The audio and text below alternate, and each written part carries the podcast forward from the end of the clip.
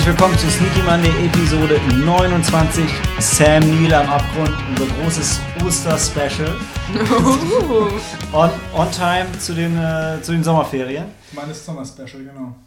Ja und nein. Ähm, also wir hatten, es begab sich, dass wir eine sehr coole Sam Neill Filmnacht hatten mit Hunt for the Wilder People, mit Into the Mouth of Madness und Event Horizon. Die beste Sam Neill Filmnacht, die ich je hatte. Die beste Sam Neill Filmnacht, die je veranstaltet Ja, wurde, möchte ich Auf jeden meinen. Fall. Äh, und gleichzeitig waren wir im Tiefengrund um, zum Oster-Special und haben zwei interessante Bonusfilme mitgebracht. Ich muss gerade spicken. Easter Bunny Bloodbath und The Bunnyman Massacre, aka Bunnyman 2, aka Bunnyman Resurrection. Nicht die besten Osterfilme, die ich je gesehen habe. Also, Nicht die besten Osterfilme, die du je gesehen hast, Nee. genau. Und ihr habt es schon gehört, ich bin, ich bin nicht alleine hier. Ich habe äh, Helena Barth dabei. Bonsoir. Bonsoir.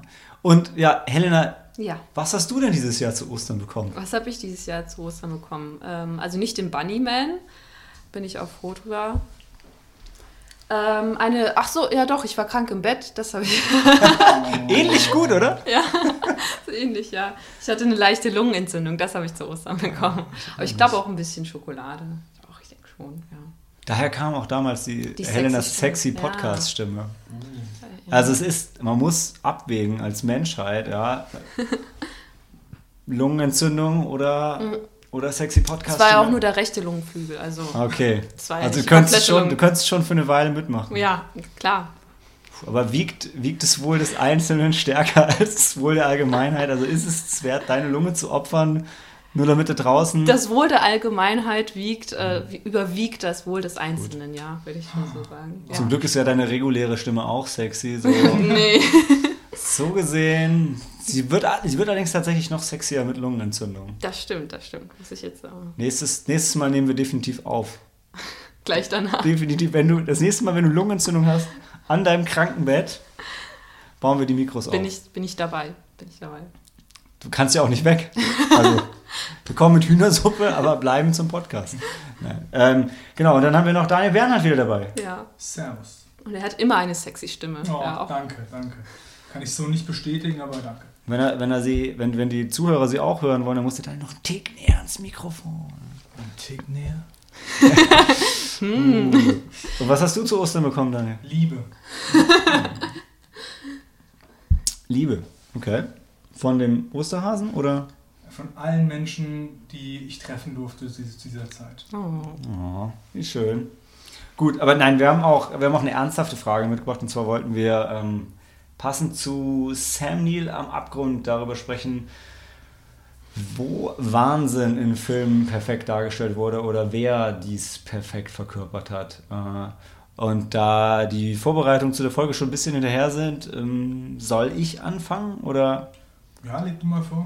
Okay, also ich habe ich hab nachgedacht und ich weiß auch nicht mehr, ich- oder nein, andersrum. Ich weiß, ich hatte mir vor langer, langer Zeit, als äh, wir diesen Podcast geplant hatten ursprünglich, hatte ich mir Gedanken gemacht und hatte, hatte ganz fantastische Ideen im Kopf und bin heute nochmal in mich gegangen und habe, naja, ähnlich gute Ideen gehabt, aber ich habe tatsächlich bei dem Gedanken an Wahnsinn in Filmen, ähm, ist mir ein Film ins Gedächtnis gesprungen. Ich musste erst mal nachschauen, wie er hieß. In Deutsch hieß er äh, Identität, im Original glaube ich Identity Oh, ja. mit äh, John, John Cusack. Cusack. Wow, der war richtig gut. Ja. Der war gut, Ja, ja. und äh, also äh, ohne zu viel zu spoilern, geht es um eine gespaltene Persönlichkeit, die, wie ich fand, fantastisch, also so gut dargestellt war im Film, dass ich ohne noch genau zu wissen, worum es eigentlich ging und wie der Film eigentlich hieß, ich wusste noch, da war John Cusack und es war irgendwie total krass mit den gespaltenen Persönlichkeiten und mit dem Twist am Ende. Und also das war, ähm, das wäre das wär wirklich,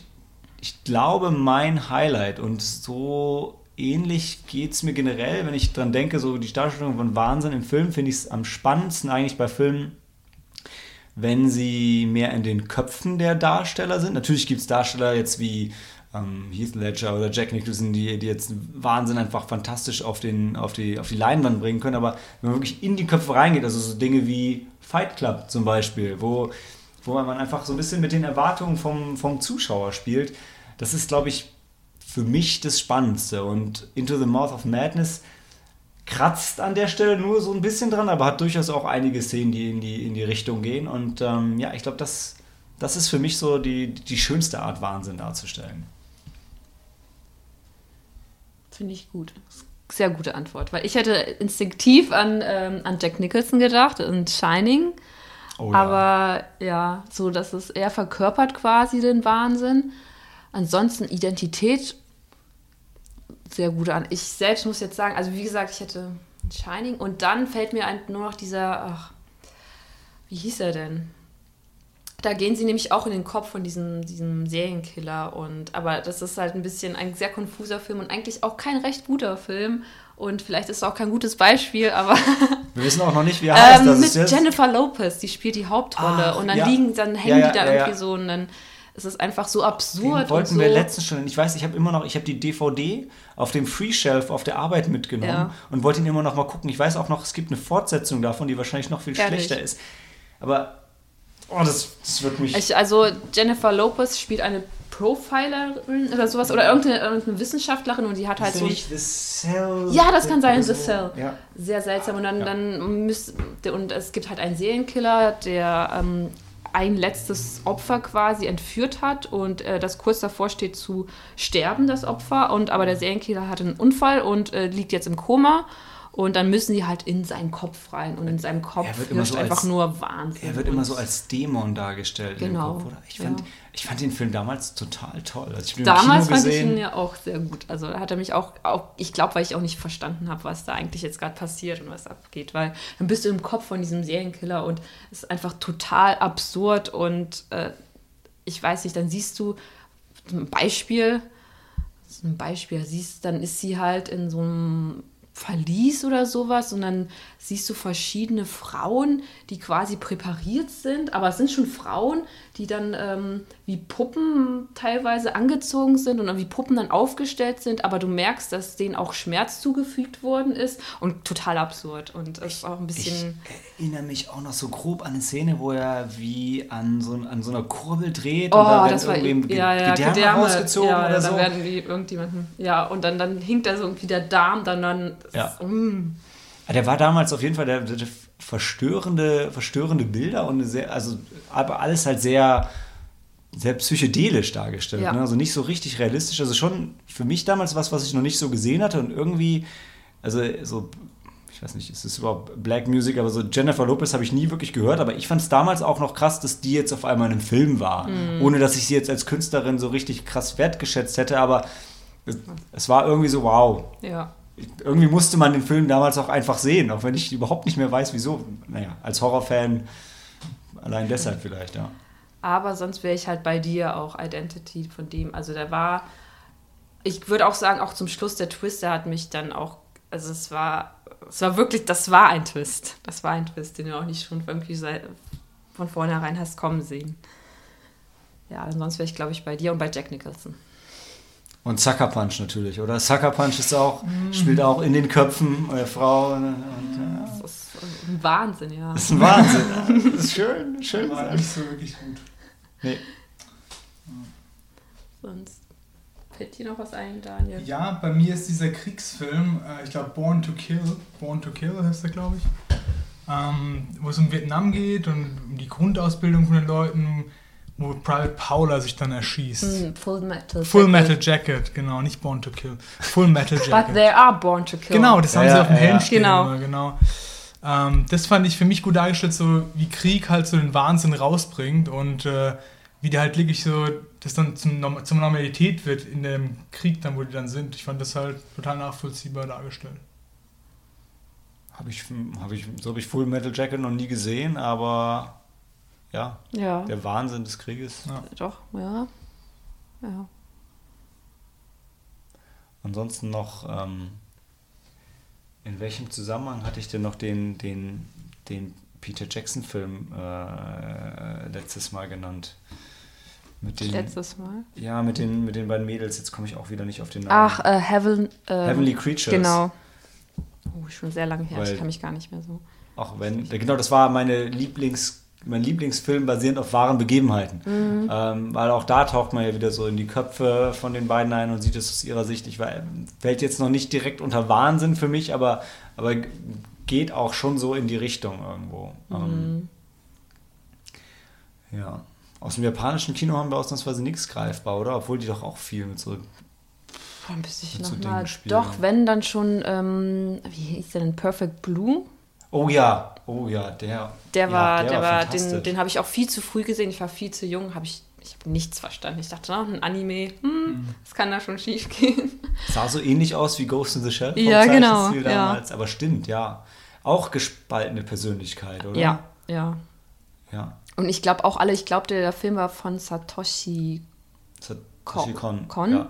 Und der hat, glaube ich, auch ähm, der, der Paprika-Film, also Paprika Ja. hieß der Film, der Ja. war, glaube ich, auch von ihm. Und der hat, äh, der hat sehr viele Filme solcher Art gemacht, die Mhm. so ein bisschen nicht unbedingt verstörend waren, aber ähm, das war halt auch nicht krass. Perfect Blue war schon verstörend. Ja. Also Paprika nicht so, aber Perfect Aber Blue Perfect schon. Wo du es gerade erwähnst, würde ich vielleicht auch noch Black Swan nennen, der Oh, ja. durchaus auch in die Richtung geht, den ich unbedingt nochmal wiedersehen Ich möchte. auch, den muss ich auch noch Der war unbedingt cool. sehen. Ich weiß immer nicht, ob es am Schluss gestorben ist oder nicht. Ich sag's, es ist gestorben. Ist sie Ich- gestorben? ich wüsste Oder es ist sie einfach dem Wahnsinn verfallen? Ja, aber ich würde sagen, die waren dann tot. Black Swan und Perfect Blue wäre ein gutes Double Feature, oder? Weil die beide im, also sie, Im Showbiz. Perfect Blue ist, sie, ein- sie ist ein Idol und Mhm. ihr passieren ganz ähnliche Dinge wie Mhm. Black Swan. Also es ist tatsächlich, das sind schon Parallelen, oder? Hat er nicht auch, äh, der Film ist ja von, also Black Swan ist von Darren Aronofsky, hat er nicht auch bestimmte Szenen dann nochmal aufgegriffen? Zum Beispiel diese Szene in der Badewanne. Also ich weiß nicht, wenn du dich in Perfect Blue, dann ist sie, dann hockt sie so in der Badewanne und dann ähm, ähm, will sie quasi, taucht sie ihren Kopf auch irgendwie ins Wasser und die Szene ist sehr ikonisch und auch recht bekannt. Ich weiß nicht, ob sie im Black Swan vorkommt oder in einem anderen. Nee, ich glaube in, ähm, auch von Darren Aronofsky, ich glaube, äh, wie heißt der denn, der Drogenfilm? Ähm, Requiem for a Dream. Oh, ach, den habe ich immer noch nicht gesehen. Ne? Das ist auch so ein ganz schlimmer Blackspot irgendwie. Mhm. Schande, Schande. Also Wahnsinn, Darren Aronofsky, würde ich, weil ich glaube auch der Mother-Film, den ich nicht gesehen habe, aber ich kann mir schon vorstellen, dass der auch ein bisschen. Oh ja, ja, Mother ist Mother? auch noch. Der ist auch noch. Der, der würde tatsächlich auch sehr. Also ich habe ihn auch noch nicht gesehen, aber der geht mit Sicherheit auch sehr in die Richtung. Ja, ja wäre ich dabei. Ja, Wahnsinn bietet sich auf jeden Fall an für spannende Filme. Und aber ich, trotzdem ist so gespaltene Persönlichkeit ist wahrscheinlich mit das Thema, was man filmisch am interessantesten umsetzen kann, oder? Ja. Also ich meine, nur jetzt von unseren Beispielen, die so aufkamen, ja, von, also sei es jetzt Fight Club, Black Swan, es geht alles immer Split, naja. Habe ich noch nicht gesehen. Nee, ist aber auch anders. äh, Aber spielt auch mit dem Thema offensichtlich. Ich meine, der Name sagt ja, sagt ja schon voraus, ne? Aber Mhm. auch die anderen Beispiele, also die tatsächlich die besten Beispiele wahrscheinlich. Jetzt mal abgesehen von ähm, nee, Jack, Jack Nicholson, also da, der hat keine gespaltene Persönlichkeit, oder? Die ist schon, der ist einfach. Nee, wahnsinnig. eher in, in The Shining, ja. Ja. Aber ich glaube auch Jack Nicholson generell in einigen seiner Rollen ist er sehr, sehr wahnsinnig. Ich weiß nicht. Manisch. Manisch. Definitiv, ja, dafür holst du Jack Nicholson rein, oder? Ja. Denke ich auch. Als Joker. Als Joker, ja. Davon, davon, wir kriegen gar nicht genug von den ganzen Joker-Darstellern in der nächsten Zeit. Während es so eine große Diskussion war damals, ob Heath Ledger das machen darf, wenn Jack Nicholson das doch schon gemacht hat, kriegen wir jetzt Oh. rechts und links um die Ohren gehauen. Ja. Echt, wer ist jetzt wieder der neue Joker? Alle sehen aus wie Jesus. Das muss ich jetzt nochmal betonen. Ja, um, um Sam zu zitieren. Nee, Joaquin Phoenix spielt den Joker, Jared Leto spielt weiterhin den Joker, Auch Jesus. Aha. parallel in äh, zwei neuen Filmen. Okay. Also wir haben Es gibt einfach zwei verschiedene Joker, weil das Sinn macht. Die, also die offizielle Aussage von DC ist jetzt, Mhm. Anstatt krampfhaft zu versuchen, alle Filme in eine Kontinuität und in ein Universum zu packen, Oh. wollen wir einfach nur die bestmöglichen Filme machen. Oh, so wie ähm, der schwach. eine Film, der so gut ankam. Ja, nee, das finde ich schwach. Wonder Woman.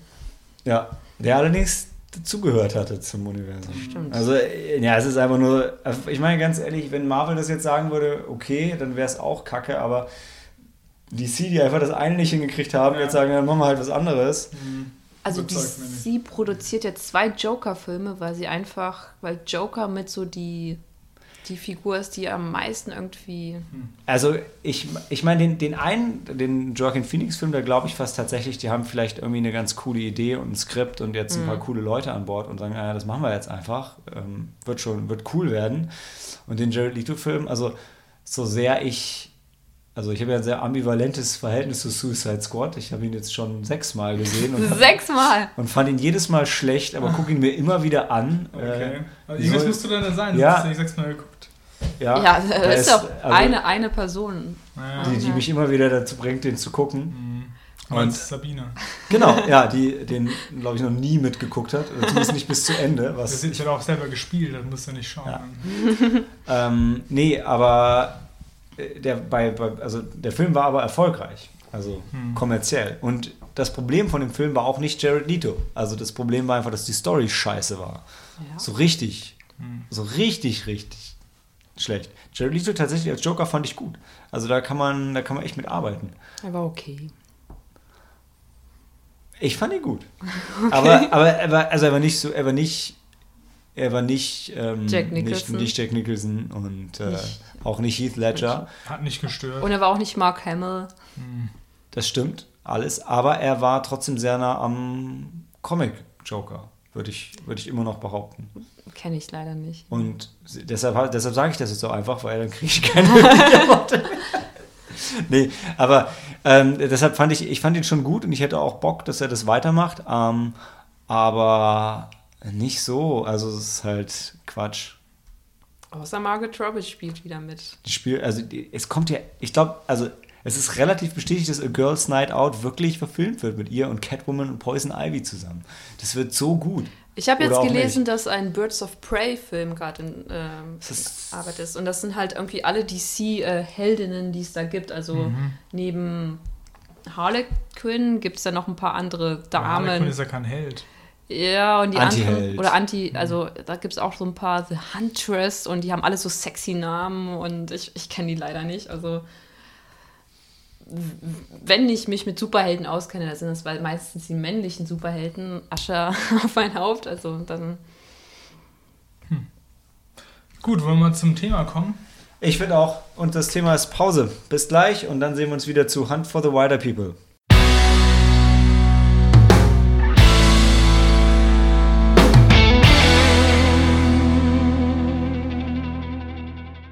Nature just got gangster.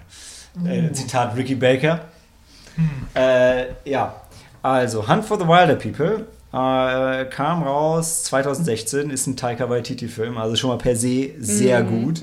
Dementsprechend auch die Kritiker und die Audience sind sich einig. Die Kritiker finden ihn mit 97% sogar noch geiler als die Audience. 91. 97 war es der beste Film aller Zeiten, oder? Also der ist schon sehr, sehr gut, weil also er ist sehr lustig Ja? und gut. Also äh, im Sinne von, du kannst halt einfach Spaß, du hast ihn ja gesehen. äh, also, äh, genau, Daniel und ich haben ihn gesehen, Helena war den Abend leider nicht da, Nein. weil Lungenentzündung wahrscheinlich. Ich, ich gehe davon aus. Das wäre die einzig, einzig auch, ja. tragbare. Oder Arbeit. Weil das war wirklich. Hast du ihn danach dann gesehen? Nein, leider dann, Ey, nicht. das müssen wir nachholen. Sondern im Zweifel war es bei Helena Lungenentzündung und Arbeit. Mhm, genau. Lungenentzündung ist nicht ansteckend, oder? Ähm, das kommt drauf an. Es kommt drauf an, was für eine Lungenentzündung. Dann war es keine, nicht Lungenentzündung und Arbeit, sondern nur Lungenentzündung oder Arbeit. Egal, also äh, worum es ging bei Hunt for the Wilder People ist, ähm, ähm, Ricky Baker, gespielt von Julian Dennison, ist ein sehr, sehr schwer erziehbarer kleiner Junge Und Und- schwer. und schwer und Gangster. Und, äh, sehr, sehr kleiner Junge, also wie alt wird er gewesen sein? 12, 13? Ja, sowas. Ja. so eine Art. Und ähm, er wird zu einer neuen, wie sagt man, Ziehfamilie? Pflegefamilie. Ich, ich habe Pflegefamilie, ich habe Foster Family im Kopf, Mhm. äh, genau. Äh, gebracht von ähm, Paula, gespielt von Rachel House, die Die unbarmherzigste äh, Kinder, Ki- was ist denn der Job? Ähm, die Sozialarbeiterin. Nicht die Mutter, nee, sondern nee, nee, die, das, ist, das ist die oh, Sozialarbeiterin. Grausen. No Child's Left No Behind. Child Left Behind spielt auch mit in, ähm, in Tor 3. Da ist sie, oh, wer ist sie denn noch? Ich glaube, einer von hier Jeff Goldblums Handlangern. Ähm, Doch, ja, ich glaube, so seine First Lady, die da rumläuft und auch Leute, Leute quält.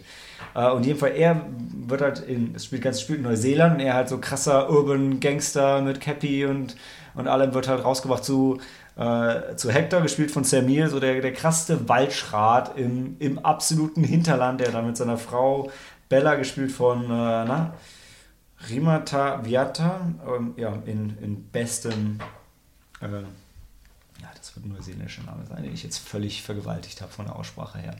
Egal, in jedem Fall äh, wird, er, wird er zu denen gebracht und hat halt so überhaupt keinen Bock drauf. Also, während Hector geht halt jagen und ist halt so, so ein krasser Eigenbrötler. Der hat auch voll keinen Bock drauf. Ja, der macht halt, weil seine Frau das halt. Genau, seine Frau hat halt Bock, die ist mega herzlich und nimmt ihm auf und ist total lieb zu ihm und ihn fuckt das alles nur völlig ab. Ähm, aber so nach und nach wird er, wird er warm mit den beiden. Und ähm, eine kleine Spoilerwarnung, weil also es, ist, es passiert relativ früh im Film und man kann die Story sonst nicht erklären. Also. Sorry. Alles gut, hoffentlich. Ja. Ähm, Bella stirbt und dann ist Ricky Baker also ähm, allein mit Hector. Und mhm. das geht halt mehr schlecht als recht klar und endet damit, dass die zwei auf der Flucht sind in der Wildnis vor der Authority und es ist einfach wow. Also es ist ein unglaublich krasser, krasser Ride mit, mit den Zweien zusammen auf der Flucht zu sein. Wahnsinnig, wahnsinnig herzlich immer wieder, wahnsinnig toll gespielt. Also mhm. tatsächlich allen voran der ähm, ja, einfach der, äh, der Thema zieht sich durch. Julian Dennison, der spielt auch den, den jungen Fire ähm, Fist. Fire Fist in Deadpool 2, genau. Und das ist, er ist auch der, das ist auch der Grund, warum Deadpool ihn Ricky Baker nennt. Genau. Weil so hieß halt in dem Film und die Rolle, also es ist im Prinzip, im Prinzip ist er Fire Fist auch in dem Film. Also äh, das, ist eins zu eins fast der gleiche Charakter. Mhm. Und ähm, witzigerweise, Fire Fist kommt auch aus so einem Waisenhaus, oder? Mhm. Äh, ist ein Waisenkind und wurde auch. Hey, das ist Ricky Baker. ja, deshalb haben sie ihn gecastet. Und also wer sich bei Tor 3 gewundert hat, was für ein krass komischer Humor da drin ist, ist der gleiche Humor hier. Nur ohne Hollywood-Budget und ein bisschen abgedrehter und mit ein bisschen mehr Herz. Also der Film macht unendlich viel Spaß und hat dazu noch fantastische Naturaufnahmen mhm. zu bieten, also wunderschöne äh, Kamerafahrten durch Neuseeland. Und ähm, ja, es ist, eine, es ist eine sehr simple Story, aber unglaublich herzlich erzählt. Ja. Und auch wirklich lustig. Also, das ist so, so wie Komödie halt sein soll. Also, das ist, es ist nicht eine Komödie auch der Film, sondern er ist aber auch lustig stellenweise. Sehr lustig. Ja, äh, also es ist definitiv Drama mit drin und das Drama kann man auch ernst nehmen, aber also in, in Erinnerung blieb bei mir eigentlich eher das Lachen. Ja, also, auf jeden Fall. Auch wenn er, also er ist jetzt kein, kein, kein Slapstick, überhaupt nicht. Es wird eine echte, herzliche Geschichte erzählt und man lacht hauptsächlich mit den beiden. Mhm. Also ich würde den Film, ich würde den Film uneingeschränkt empfehlen, eigentlich ich, jedem. Ich meine gerade die Szenen, also mal einerseits ja die Flucht immer gesagt haben von denen, wo die in die Wildnis gehen, die sind ja wirklich diese Flucht zieht sich ja mal einen langen Zeitraum hin, über ein Jahr oder so, ja. wo die einfach die in der Wildnis suchen. Und auf der anderen Seite hast du halt immer so auch diese Einschnitte von den Talkshows, wo die Polizisten drin sitzen und die sind halt wirklich witzig, finde ich. Also weil, weil sie, diese Rachel House, die Paula, die, die ist halt so, die will den halt finden und sagt immer so, no child is left behind, aber es auf so eine Art, dass es halt einfach, äh, ja, komisch ist. Du bist bei ihr so, also man, man weiß es nicht so ganz genau, ob sie das Ganze, ob sie, äh, also sie will, fühlt sie eigentlich für die Kinder oder sie will, also sie eigentlich gewinnen. nicht, sie will es einfach nur machen. Genau. Sie bringt auch noch so geile Terminator-Analogien in der Mitte. Ja. Ich krieg's zwar nicht mehr ganz zusammen, aber ja, ich habe hat auch den Film nicht richtig verstanden, glaube ich. Come um, ähm. with me if you wanna live. Ja, genau. im Abgrund stehen. Ja, nee, also das Schlimme ist, man kann nicht viel mehr darüber sagen, weil es gibt, die Story hat jetzt keine Feinheiten oder so, sondern es ist einfach nur ein unglaublich cooler Film. Sam Neill, ein bisschen in die Jahre gekommen, aber äh, deshalb passt er halt umso besser auf diese Rolle. Also. Warum sind sie denn auf der Flucht? Weil jetzt, weil die, in der Mord das. Also, das ist so von der Story her. Mhm. Ähm, die Bella, die Frau, die kriegt halt einen Zuschlag für dieses Pflegeding. Mhm. Und der Hector, der, der will einerseits nicht mit ihm zusammen alleine wohnen, darf es aber auch nicht. Ja? Also die würden mhm. dem nicht die Verantwortung für das Kind halt lassen. Mhm. Und dann brennt der Ricky Baker das ganze Haus, den ganzen Hof halt irgendwie nieder. wie Firefest. Ja. Okay. Genau, und ähm, Dann überschlagen dann sich die überschlagen die Ereignisse Ereignisse und dann heißt er ist ein Pädophiler und dann jagen die die. Was auch daran liegt, weil Ricky Baker einfach, wenn die so Typen treffen, Ja. schreibt, he raped me, he raped me. Oder, nee, er beschreibt erstmal, wie er ihn vorhin angefasst hat. Er, Ja, genau, er er, erzählt so eine zweideutige Geschichte. total zweideutig, genau. Und du denkst so, will er ihn jetzt eigentlich gerade reinreiten? Aber ich glaube, er ist einfach zu dumm. Ja, Ja, er ist auch noch sehr jung. Genau. Und deswegen jagen die ihn halt als Pädophilen, der mit dem Jungen in der Wildnis halt jetzt hier. Aha, das, okay. Sie Genau. müssen den Jungen retten. Genau. Außerdem haben Und sie auch noch eine Waffe dabei. Und Ja. also es Und die, die, es ist auch wirklich so, die leben da wie so Guerillas, also die klauen immer Vorräte von, von Dörfern und Häusern und überfallen so Touristen, äh, Wohnanlagen, um da halt immer Shampoo zu kriegen und sowas. Und ja. Das ist halt so in Neuseeland dann mega die Bekanntheit und alle verfolgen das und Mhm. sind mega begeistert und wollen diese Story weiter verfolgen. Ah, okay. Also, und der Soundtrack war auch sehr gut, habe ich noch so. weiß ich weiß, die Bilder fand ich richtig aber geil. die, die Bilder waren mit, also war richtig Bilder und der. Humor waren das Beeindruckendste, ja. Guter Werbefilm für Neuseeland. Schönes Sprungbrett für, für Taika Waititi. Und krass, der Film lief in Deutschland nicht im Kino, soweit ich das Mhm. mitbekommen habe. Also er hatte kein Release-Date. Ich habe den, Ich nicht? also zumindest laut IMDb nicht. Ich habe ihn, Okay. ähm, Doch, stimmt, ja. Vielleicht Ja. hat er irgendwann noch einen kleinen Arthouse, also einen kleinen Release gehabt. Äh, Ich habe ihn irgendwann im Flugzeug nachgeholt und war Mhm. da schon völlig begeistert. Und aber dann wirklich auf dem großen Bildschirm zu Hause mit Freunden zusammen ist, ist echt nochmal schöner. Also es ist ein geselliger Film, kann man aber auch alleine gucken. Also Mhm. äh, führt eigentlich nichts dran vorbei. Also wenn ihr ansatzweise was für Taika Waititi über habt, also jetzt ihn durch Tor kennt, guckt euch den an und Mhm. guckt, ähm, wie hieß der andere Film? What We Do in the Shadows, sehr zu empfehlen. Und in Deutschland hieß er Blabla Sarg Sarg, Küche, Bart. Bad, ja. Ja. Sein, sein Vampir-Werwolf-Film auch. Spielt in, der spielt in Wellington, ne? Genau. ja, in auch. Wellington und es ist eine, eine, eine Doku über Ja. eine Vampir-WG. Ja. Ah. Lustig. Kennst du bestimmt auch, oder? Mit, Mir Cory mal gezeigt, fand ich nicht so gut. du fandest sie nicht gut? Er hat mich nicht so umgehauen, ne. Zwei Zimmer, Küche sagen. Ja, ja, Ja. ja. Ehrlich nicht. Er hat mich nicht so begeistert. Da, wo wir dann mit diesem Werwolfsrudel so ihr Beef haben. Ja, genau. Ja, ja, ja, genau. Ich fand das irgendwie, nee. Und er dann mit seinen Kumpels und Ja, Nosferatu lebt im Keller und Hat mich echt Taika nicht so in der. Hauptrolle. Okay, also alle außer Daniel ähm, gucken sich diesen Film an. Der, der damals, der hatte auch einen Release, der lief auch im Kino in Deutschland. Ich weiß, ich hatte ihn im Fantasy Filmfest gesehen und dann Mhm. nochmal in der Sneak. Hm. Äh, naja. Äh, und der hatte damals, das hatte ich aber auch, glaube ich, schon mal on Tape erzählt, der hatte diese geile Guerilla-Kampagne, dass sie wirklich ähm, zwei Zimmer Küche Sarg Anzeigen auf Immo-Scout und so geschaltet hatten, was ich, Das was ich mega geil fand. Ähm, ja, das ist bei Hunt for the Wilder People leider nicht passiert. Ich, ist auch, ist auch glaube ich, schwer zu vermarkten. Ihr merkt ja auch, wir schwafeln auch so ein bisschen rum, weil so viel kann man über den Film nicht sagen, den muss man einfach sehen. Ja, muss sagen, Also- das ist wirklich, den kannst du nicht in so ein Genre pressen wie viele andere Filme. Das ist sein eigenes Ding. Ja. Und er macht auch alles, was er macht, halt gut. Auch die Szenen, wo die zum Beispiel mit den Tieren kämpfen müssen, da kriegst du auch mal richtig Angst zwischendurch, finde oh ja. Also oh ja. sowohl, wo die Mutter dieses, dieses Wildschwein erlegt, das ist ja richtig blutig auch am Anfang, Ja. so gar nicht in den Film reinpasst, in der Erzählung bis zu dem Punkt. Und später, wo sie dieses Standoff haben mit dem einen Wildschwein, das Ja. ist richtig gut. Bei mir war es auch nur, also ich bin halt schon lange Sam Neill-Fan, also wegen den Filmen, die wir noch besprechen und Jurassic Park. Und dann habe ich halt gehört, ey, es gibt einen neuen Film mit Sam Neill und der ist gut. Ist so geil, den muss ich sehen, weil so viel macht Sam Neill halt nicht.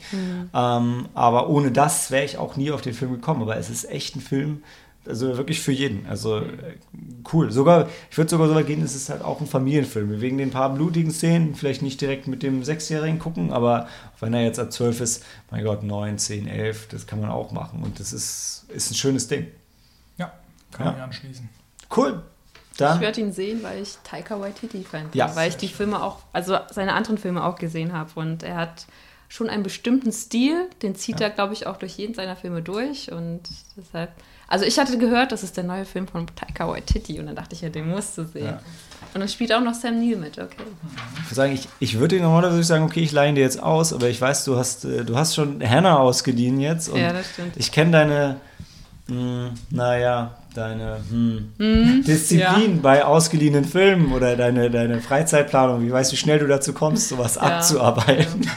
Abzuarbeiten. Ich will, den, ich will dein, dein, dein, dein Peil nicht, nicht erhöhen, ja? aber In Danach, acht Jahren hast du meine Vita. Ja. Und also sieben, siebeneinhalb, siebeneinhalb. Ich glaube, das ist jetzt gerade, oder? Du hast bei dem Vita ein Schreibtempo wie George R. R. Martin. Ja. Genau, ja. Wobei, also so eine halbe Seite braucht er keine acht Jahre. Game of Thrones ist schon lang, muss man ja fairerweise sagen. Ja, aber dann warten wir auf meine Vita. okay. Es wird praktisch deine Memoiren. Ja? Du, du, weißt, wie viel Platz wir auf Facebook ungefähr haben, um das dahin zu packen. Das, ist, ähm das wird mein Lied von, von Eis und Feuer. Ja, okay. Ich finde, so, jetzt ist dir schon klar, das muss dein Titel sein jetzt, oder? So, die Geschichte von Helena Barth, ein Lied von Eis und Feuer. Ja, super. Du weißt, dass es der Untertitel von Game of Thrones ist. Ja, ich habe das Buch gelesen. Ja, ist gut. Danke. nee, aber ich finde es gut. Also, das ist wirklich, das ist auf jeden Fall eine von den Sachen und längst nicht die einzige, wo du mich auf jeden Fall meines Platzes verweisen darfst, Daniel. Es gibt viele Nerd-Bereiche, wo du mehr Ahnung hast als ich. Möchte ich gerne auch hier nochmal offen sagen, ja. Aber ja, du hast genauso viel Ahnung und äh, oft mehr und alles. okay, wollen wir in die Pause gehen, bevor, wir, bevor das zu schleimig wird. Und sind gleich wieder dabei oder zurück zu In the Mouth of Madness.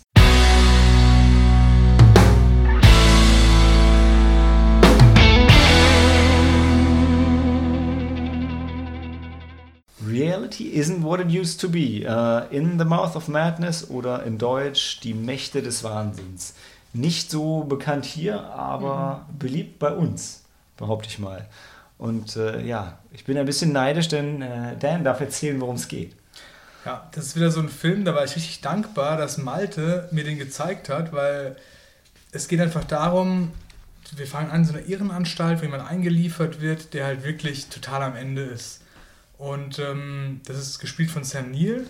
Und dann kommt so ein Interviewer, um mit ihm zu reden, weil die irgendwas rausfinden wollen. Du weißt als Zuschauer nicht so genau, was da los ist, aber irgendwas merkst du halt, ist mit der Welt wohl nicht in Ordnung und die hoffen sich halt, Antworten von ihm drauf zu bekommen. Und äh, dann fängt er halt an, seine Geschichte zu erzählen.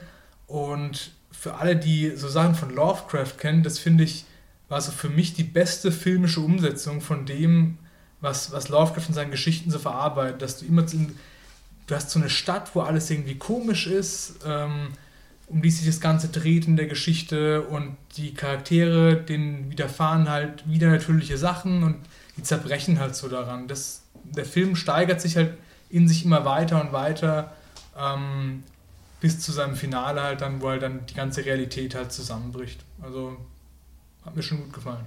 Du hast wirklich den Film in seiner Essenz zusammengefasst, ohne auch nur ansatzweise den Plot zu erläutern. Das ist, so ist es. Also alle, die gar nichts über den Film wissen wollen, steigt jetzt aus und wenn euch das gefallen hat, was Daniel gerade beschrieben hat, guckt euch diesen Film an. Denn er ist, es ist wirklich so ein ähm, von, also John Carpenter hat Regie geführt und ich finde immer, das ist echt so ein, so ein Hidden Gem. Also der also es hat ewig gedauert, bis er in Deutschland überhaupt mal damals auf DVD, habe ich glaube ich einen US-Import noch kaufen müssen.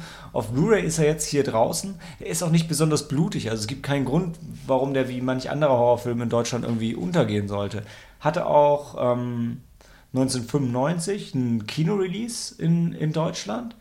Und ähm, ist aber echt, also zumindest nach meinem Verständnis, so ein bisschen untergegangen. Ich habe den zufällig mal im Fernsehen gesehen und fand den ganz großartig genau wie du gesagt hast, Daniel, wegen, ähm, weil die ganze Welt, die da dargestellt wird, sehr, sehr nah an Lovecraft ist. Also mhm. Lovecraft hat ja seine Werke auch als quasi, bevor es den Begriff gab, Open Source geschrieben und gesagt, jeder darf sich bei meinen Geschichten bedienen und, äh, und das in seine Geschichten einfließen lassen.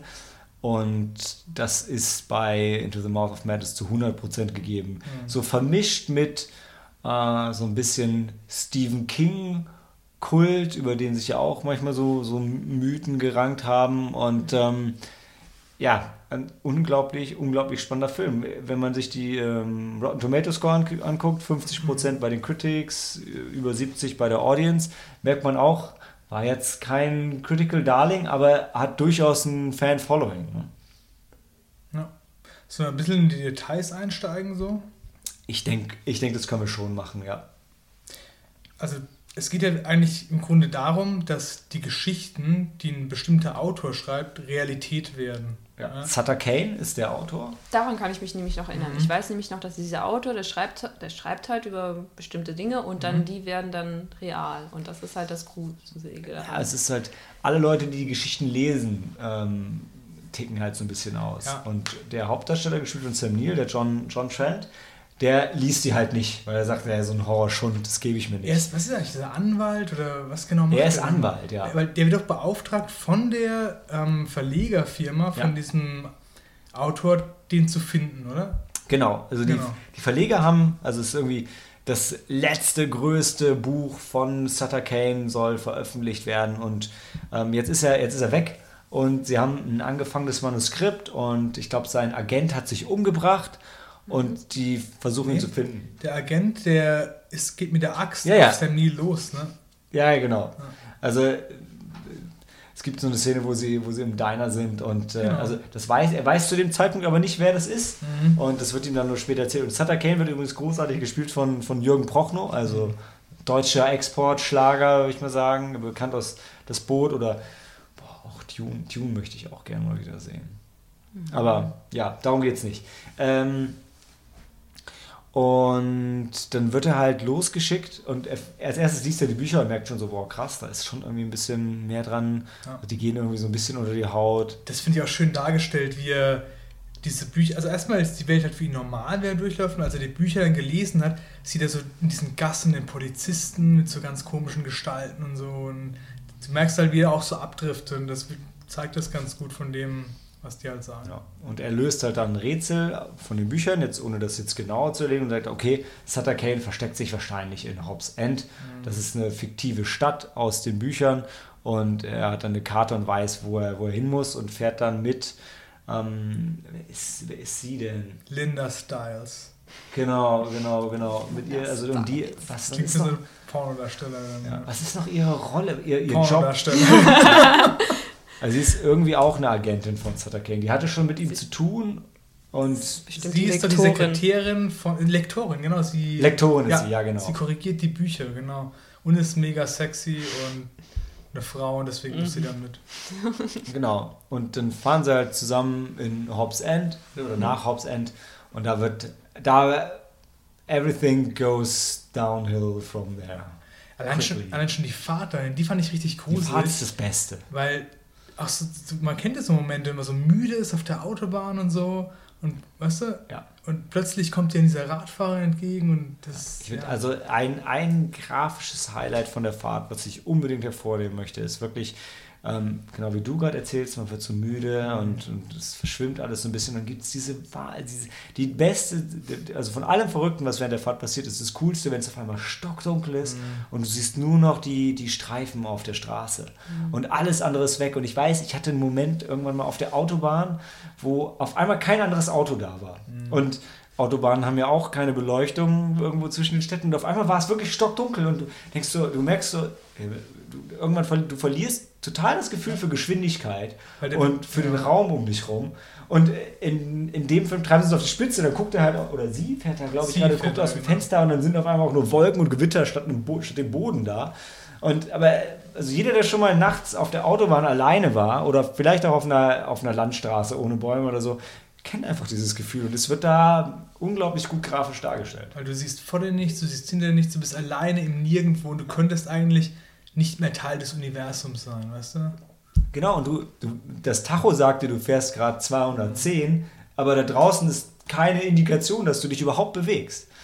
Und äh, das ist, das ist schon echt gut gemacht. Ja, und in dem Dorf geht es dann halt aber richtig zur Sache. Also von so subtilen Dingen wie wirklich, also absolut Lovecraft mit Bildern, mhm. die sich verändern und Kinder, die sich komisch verhalten und dunklen Kirchen und Kultisten. Da habe ich, dann, alles. Da hab ich dann so Bock gehabt, Cthulhu wieder mit euch zu spielen, nachdem wir das gesehen haben. Weil das hat so gepasst. Ja. Mit diesen, genau, mit hässlichen Kindern, hässlichen Bildern, was da alles in dem Dorf ist. Cthulhu. Ja, und ähm, dann vielleicht die letzte Spoilerwarnung. Also er er schafft es dann so gerade eben rauszukommen, denkt, er hat Sutter Kanes Buch verbrannt und hat ihn gestoppt und dann kommt er wieder und merkt, Nein. Es ist alles ganz anders gewesen. Er ist schon längst wieder da. Er hat Sutter Kane getroffen, er hat das Manuskript abgeliefert und es kommt jetzt ein Film. und dann, das, da hört der Film halt auch schon fast auf, weil dann, dann ist einfach alles vorbei. Das ist die Stelle, das kapiert jeder. Du weißt, hey, wenn so ein paar Idioten Bücher lesen, ist nicht so schlimm, damit kann die Welt noch klarkommen. Mhm. Wenn der Film draußen ist, ist vorbei. Ja. Und ich finde, aber das, das ist einfach sehr realistisch dargestellt, wirklich in dem Film, weil also gerade so unter Nerds kennt man das ja, ja. So Bücher, die können jahrelang Kult-Following haben. Die Allgemeinheit interessiert das am Ende eigentlich nicht. Aber wenn es da einen Film gibt, dann ist auf einmal jeder Experte. Ja. Oder eine Serie. Oder eine Serie. Manchmal, heutzutage könnte es auch eine Serie sein, in Zeiten von Streaming-Diensten und Game of Thrones, ja. Also alles in allem wirklich sehr empfehlenswert. Kann man machen. Ja, also wirklich als wenn man John Carpenter mag, wenn man Cthulhu mag, wenn man Sam Neill mag, wenn man eine von diesen Dingen mag, dann muss man diesen Film sich anschauen. Da ist wirklich, es ist eine unglaublich runde Sache und ich kann nicht glauben, dass sie das Ding für 8 Millionen produziert haben. Also ich meine, John Carpenter ist ja bekannt dafür, aus mit wenig Geld irgendwie schon was Anständiges zu machen. Aber bei dem Film, also weil du hast ja schon, ich meine, du hast jetzt keine krassen Set-Pieces, aber du hast schon so ein paar coole Creature-Effects und äh, also da wird schon einiges geboten. Ja, die, äh, diese Schogotten, die ihn jagen, genau. Also und auch das war jetzt nicht schlecht gemacht. Also manchmal hast du ja wirklich so ein schlechtes CGI und alles kacke, aber da war es wirklich überzeugend dargestellt. Ja, es waren auch noch handgemachte Effekte. Da war, Meinst du, war handgemacht? ja, ja, da war das Einzige, was, das Einzige, was CGI war, war, wo, wo Sutter Kane sich selbst Ja. als Buchseiten auseinanderreißt. Und das wirkt ja auch so ein bisschen so, na, Genau. Und das auch, ist die, schlecht auch diese, gealtert. diese, diese Lightshow, wo die dann mit dem Gewitter haben und so, ist doch auch, glaube ich, mittels CGI, oder? Welche Lightshow? Wo er am Schluss halt da äh, in dieser Kirche ist und so und dann, wo, wo diese Tür immer so wackelt und draußen dieses Unwetter tobt. Ja? Ist bestimmt ein bisschen Computer dabei, ja. aber, klar. ja, wie gesagt, das war jetzt. Helena, deine Erinnerungen sind schon ein bisschen verblasst ja, an den Film. das ist ein bisschen sehr lange her und ich habe ihn auch gesehen, weil ich, ähm, weil ich John Carpenter Filme immer noch mag und damals auch mochte und auch begeistert war von The Thing und das gehört irgendwie zusammen, aber ich könnte jetzt auch nicht sagen, warum die irgendwie dann, warum die zusammengehören, aber Weil es ist beides Lovecraft-Ideen sind. Also Ja. das Ding aus einer anderen Welt ist auch sehr Lovecraft. Also weil, ich meine, ein bisschen ein anderer Aspekt von ihm, aber in das Ding ist es ja, also in Lovecraft gibt es ja auch Außerirdische, die auf die Welt kommen und dann ist das Ding halt auch keine klare Form Ja. und ist auch so mm, nicht greifbar. Also es, ja, Mhm. also bin ich bei, habe ich nie so gesehen, tatsächlich, äh, aber, aber ja, die, also die Qualität von das Ding hat er nicht. ja genau. Das ist, das ist klar. Und er hat auch nicht Kurt Russell. Er hat dafür Oh. Sam Neill, aber aber Sam Neill oder Kurt Russell, hm. ist ein anderer Typ. Ja, Ist ein anderer ist Typ, ein anderer. Typ, ja. Und vor allem, er spielt auch eine ganz, also er spielt ja hier auch keinen coolen Typen. Also ich sag mal, der, Ja. der Sam Neill aus Hunt for the Wilder People, der, der wird es mit Kurt Russell vielleicht aufnehmen, aber John Trent auf jeden Fall nicht. Ist halt nicht so der Provider. Aber es gibt halt eine Szene auch, wo, wo mit so, einem- mit, dem, mit so einem ganz billigen Effekt, es wird einfach nur ein Blaufilter drüber gelegt über die Kamera. Und das ist, das ist so ein- das ist diese eine Szene, wo, wo Sutter Kane ihm mal zeigen will, dass er ihn komplett kontrolliert. Und dann hast du, ich, ich weiß gar nicht, ob er sagt, don't you feel blue oder so. Und, dann bam, wird einfach nur so ein schlechter Blaufilter über das Bild gelegt. Wo er im Bus fährt. Ja, genau, wo er Bus genau. fährt. Und er so, what the fuck? Und das ist halt geil, weil das ist so, so krass low budget, aber die, die Message bringt es zu 100% rüber. Aber, sorry, du wolltest erzählen, wie Nee. du den Film erlebt Achso, hast. ja, ich kann, ich kann mich halt noch dran erinnern. Ich weiß, es gab den, den, diesen Schriftsteller und alles, was er geschrieben hat, ist dann wahr geworden und es war alles sehr creepy und du wusstest nicht, was abging und ähm, ich, ich weiß zum Beispiel gar nicht mehr, wie der Film endet. Also das war, könnte ich jetzt so gar nicht sagen. Ich weiß noch, dass sie dann in der Stadt sind, hier in Castle Rock oder wo auch immer, Hobbs End. Hobbs End. Und Wie ich gerade gelernt habe, eine Bezeichnung für den Teufel. Hobbs End. It's- Hob is an old word which was used to refer to the devil. I did not know that. Neither. Ja. Also ich, ich weiß noch, dass, und dass Sam Neill möchte halt das, also in, mein, in meiner Erinnerung möchte er halt das Ende der Welt halt verhindern quasi. Und äh, das ist es auch schon, aber dass der, der Film endet, so wie jeder Montagabend bei uns, Oh. damit, dass er ins Kino geht und eine gute Zeit hat. Ja, das stimmt. Damit endet der Film. Also er, geht- er, zum Schluss geht er ins Kino mit einer Tüte Popcorn und Ja. guckt den Film, also und er guckt Into the Mouth of Madness und lacht und ist halt wirklich endgültig Ja, ist komplett halt. Mieter. Ja. Meter und er, es ist halt so, ähm, ich glaube, der Film spielt auch so ein bisschen äh, wieder mit diesem Gedanken, und das wird, glaube ich, im Film sogar oft auch ausgesprochen, ähm, so Wahnsinn, wer definiert, was Wahnsinn ist und was, wenn alle anderen wahnsinnig sind, außer dir, dann wirst du nämlich ins Irrenhaus gesteckt. Und genau das passiert ja eigentlich mit ihm, weil er als einziger die Realität sieht und dafür wird er eingesperrt. Und ja, er wird dann auch trotzdem wahnsinnig, auch, aber, aber es ist halt so der Punkt, wer definiert den Maßstab? Aber die, die Frage ist halt, ist er wahnsinnig? So wie du sagst, Ja. weil in dem Irrenhaus fand ich auch richtig stark gemacht. Das ist, Mhm. Er ist ja eingesperrt und Ja. da kommen von außen so Kreaturen und wollen ihn wegziehen und so. Und er erlebt das ja alles wirklich und niemand glaubt ihm. Und es ist halt auch, es wird halt auch so herrlich ad absurdum gedreht. Am Anfang dann schon wieder reinge, reinge, reingeschmissen wird. Und er, du siehst so, wie er so schreit, ich bin nicht verrückt, sie sind hinter mir her, bla bla bla. Ihr müsst mich hier rauslassen, wir müssen Sutter Kane stoppen, wir müssen ihn stoppen. Und dann, dann geht, zoomt die Kamera raus und du hörst alle anderen schreien genau das Gleiche. Und du denkst so, scheiße. Ja, das ist ähm, sehr cool. Und also auch durchweg solide Performance. Also ich würde, ich, also ich, er ist nicht so gut wie das Ding, da bin ich auf jeden Fall bei dir, aber jetzt müsste ich es fast sagen, für das, was er sein soll. Also, das stimmt nicht, aber das, was der Film macht, macht er wirklich zu 100 Prozent. Also ich, ich könnte dem Film eigentlich nichts vorwerfen, was, was schief läuft. Es ist ein unglaublich perfektes Abbild von ähm, dem, was, was Lovecraft ausmacht. Ja. So wie das Ding auch, nur eben, es ist eine andere Geschichte. Also schaue ich ihn mir nochmal an. Auf jeden Fall. Ich setze ihn auf deine Verleihliste. Okay. Wobei ich finde, das ist so ein Film, der gewinnt dadurch, wenn du den zusammen anguckst. Ja? Weil du so drüber redest während dem Film auch. Und ja, war schon cool. Ich, ich stimme dir zu, deshalb liebe ich ja auch unsere Filmnächte. Und gleichzeitig muss ich aber sagen, dass es, es gibt, glaube ich, wenig und ich würde mich jetzt sogar aus dem Fenster lehnen und sagen, kein, es gibt keinen Horrorfilm, der nicht intensiver ist, wenn du ihn alleine guckst. Also definitiv profitiert der Film auch vom Zusammenschauen, aber die, die Horrorseite entfaltet es eigentlich immer noch mehr, wenn du es alleine guckst. Weil du in, eher in seiner Situation bist, dass du ganz allein dem ausgeliefert bist, Mhm. vielleicht. Ja, aber trotzdem finde ich halt diese Interaktion, dass du so gemeinsam das halt drüber guckst und sagst, boah, und. Ja, also er gehört definitiv auch zu den Horrorfilmen, die man, die man eher zusammenschauen kann, bin ich total bei dir. Also entweder schaue ich ihn alleine, aber dann tagsüber bei Sonnenschein oder halt, Was? Ja, sonst, sonst überlebe ich den Film doch gar nicht. Dann dürft ihr mich einweisen. Also so gruselig ist er jetzt nicht. Ansonsten rufst du an, Daniel und ich sind Allzeit fünf bis zehn Minuten entfernt im Zweifel. Okay, klar.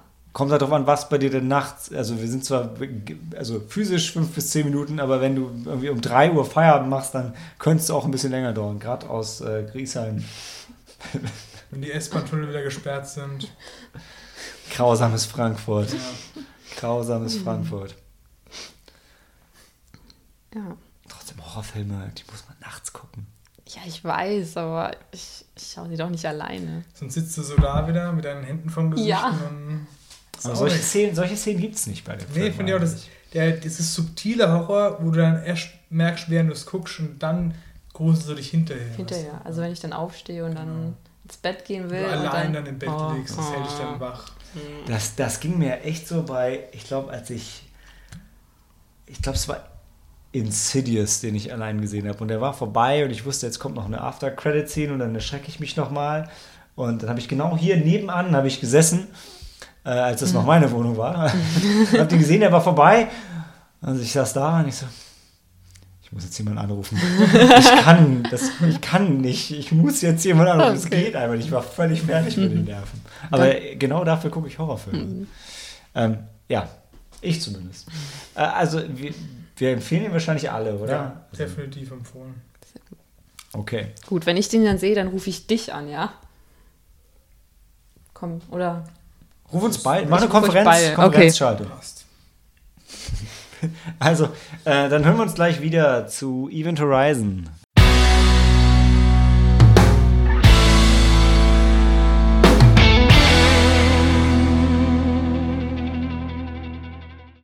Infinite Space, Infinite Terror, Event Horizon am Rande des Universums. Wow, ich sag mal, die, die Kritiker waren nicht Wow. nett zu dem Film. 24 Prozent. Wow. ja, Ich meine, ganz kann ich ehrlich, bestätigen. also wenn ich, ich bin ich jetzt Kritiker und ich sehe, wer hat Regie geführt? Ah, Paul W.S. Anderson, fuck you. Ja, aber damals war er noch nicht Paul W.S. Anderson, Ja, echt? oder? Wer war ich damals? mein, damals, äh, oh, äh, 1998. Du mein- Also, okay, du Davor meinst, den, den Schund hat er erst noch gemacht. Genau, ja, das der. Schund kommt erst danach. Ich dachte gerade, du meinst, er hat geheiratet. Also Miss damals, damals, damals war er nur Paul. Pamela Anderson. ja, das stimmt. Also ta- tatsächlich, ich habe, also, ähm, auch wenn ich die meisten seiner Filme gesehen habe und auch vielen von denen was, was abgewinnen äh, kann, habe ich eine Zeit lang wirklich Mhm. den größten Hass auf ihn gehabt, weil ich gesagt habe, dieser Mann nimmt alle Dinge, die ich mag, als Kind und auch jetzt noch Mortal Kombat, Alien, Predator, Resident Evil und macht Kackfilme daraus. Gerne auch in Serie. Hat Warte. er Alien versus. Was hat er denn gemacht? Äh, den ersten Alien vs. Predator, den Blutarmen. Den zweiten hat irgend so ein C-Horrorfilm-Director Okay. War gemacht. das der mit der Frau, die runtergehenden Ja. Ja. Die war- dann war sich nicht mit so dem. Mit nicht Ripley, Mhm. die Genau. schwarz war. Sie war aber schwarz. Nee, ja, die Dem Frau konnte ich war- noch was abgewinnen. war nix. Als, als sie sich dann noch mit dem, mit dem Alien dann anfreunden. Nee, nicht mit dem Alien. Mit Mit dem Predator. Predator. Predator. Weil es beides Frauen waren. Waren es beides Frauen? Ja, also Predator war eine Frau. Der war eine Frau? Aber irgendein Ding, irgendwie war das eine Frau und dann haben sie gegen die Königin gekämpft. Das war so ein Frauending, glaube ich. Echt? Ach, deshalb fand ich ihn so gut. Female Empowerment. Predator war doch keine Frau. Warum nicht? Ja, wo das sagst du jetzt einfach so? Und? Du sagst einfach, so ist ein Mann. Ja, also ich habe ich hab keine Erinnerung mehr an den Film so richtig. Also ich bin dabei, ich mir sagt, der Predator war eine Frau. Ich dachte, Nein, Predators haben kein- keine Frauen. Ja. Ich Oh doch, die haben. sofort. ich glaube, die sind, die sind echt so fortpflanzungsmäßig sind die Ja. wie Menschen. Bis auf. Also mal sehen, was jetzt im neuen Predator kommt, weil da gibt es ja den Super Predator, der sich genetisch optimiert von Planet zu Planet. Aber ich glaube, das ist nicht bei allen. äh, Der, deshalb heißt er auch Predator Upgrade. Uh. Predator just got. Ja, okay. Anywho. Äh, ja, wir. Äh, ja, warte mal. Heißt es, ähm, die Resident Evil Serie, Kam danach. Das war doch. Wie heißt sie noch? Mila Jovovich? Ja, Die sind doch verheiratet. stimmt. Sie und. Ich weiß, dass sie. Die haben sich nämlich kennengelernt. bei Resident Evil. Ja. Also der hat es halt echt geschafft. Weißt du, nicht nur, dass der, der einen von diesen Kackfilmen nach anderen, aber auch Mila Jovovich hat mit der zwei Kinder. Das weiß ich leider nicht. Das wüsste Cory jetzt bestimmt. Ja, Auf jeden Fall war sie sch schwanger kurz vor Resident Evil The Final Chapter. Ihr freut, freut euch übrigens, Nach Afterlife. freut euch auf, oh, Auf- nice. Resident Evil Nachgeburt. freut euch auf die Resident Evil Filmnacht, das wird großartig. Auch nicht. Er- Ja, es wird auf jeden Fall ein großes Fest, Hm. weil die Filme werden immer dümmer. Und Teil 1 ist schon sehr dumm. Hey, wir können nicht so schnell trinken, dass die okay bleiben. Das schaffen wir Doch, nicht. easy. Weißt Ich mache die Drinks, läuft. Ich mache wieder eine große Triespole und einen großen, einen Also- großen Eimer ähm, du? Aber trotzdem, ich sag auf die Challenge, weil Resident Evil, der erste war wirklich noch gut. Der ja. war noch ganz. Ich hasse den ersten. Echt? Ich finde den zweiten gut. Ja, aber der- erste war nicht kacke. So. Also im Vergleich zum anderen, was bei Resident Evil noch alles kam, oder? Es kommt halt drauf an, worauf du, worauf du, was du dir von dem Film erwartet hast. Wenn du unbedingt Heike Makatsch wolltest, dann hast du im ersten Film deine 30 Sekunden gehabt. Ich fand, halt, der erste war auch das mit der Stadt, oder? Nee? Das ist der zweite. Dann mach ich- sind sie dann mit mach ich den Menschen, zweiten. dann Ja, der, der zweite war nah am Es Spiel. Der erste war nur im Keller, also im Dungeon. Im Dann, Dungeon, dann ja. bin ich auch, dann der zweite ist für mich der erste Resident Evil, den ich so gesehen habe, glaube ich. Weißt du? Aber in der Kirche mit dem Motorrad. Ja. Aber immerhin war Jill Valentine dabei. Genau. Ja. Der, der war das, Und das Nemesis. war der Cop und da wollen sie ausbrechen aus dieser Stadt, oder? Ja. Die Stadt ist ja safe und außenrum sind die Zombies und die kommen irgendwann rein und das war noch cool, fand ich. Ja. Aber Und alles, was danach kam, war kacke. Und die erste Hälfte des dritten Films. In der Wüste. Ja, ich habe den dritten, ich habe halt, ich hab beim dritten halt gedacht, der wird, ich dachte, dumm. Ich dachte, nachdem der zweite für mich viel besser war als der erste, dachte ich, der dritte wird so, wirklich so gut. Und dann war ich halt mega enttäuscht. Weil der dritte ist, wo sie dann von diesen Fledermäusen und von Vögel Hunden angegriffen haben. werden und so. Die wurden immer von Hunden und dann, und angegriffen. dann, tropft, und dann tropft das Blut von einem Vogel in ihr Auge rein oder sowas. Das weiß ich nicht mehr. Ja, ja doch, das war. Aber es, ich kann es mir vorstellen. Aber Doch das mit dem- Bus war- und dann mit äh, diesem ja, Rahmen. das das mit dem so Blut, ja, ja, das stimmt. dann weiß ich jetzt, was da los ist. Ja. Das war der dritte und dann kam, jetzt wird schwierig. Dann war der vierte. Welcher war denn der auf dem Boot? Der Das war der vierte. Der war richtig der vierte oder der fünfte? richtig. Der vierte war auf dem Boot. Ja. Der fünfte war, wo sie videospielmäßig durch die ganzen verschiedenen Szenarien gerannt Ey. sind Ach, unterirdisch. da fängt es in Tokio an. Also in Genau, ja. Tokio. Ja, genau.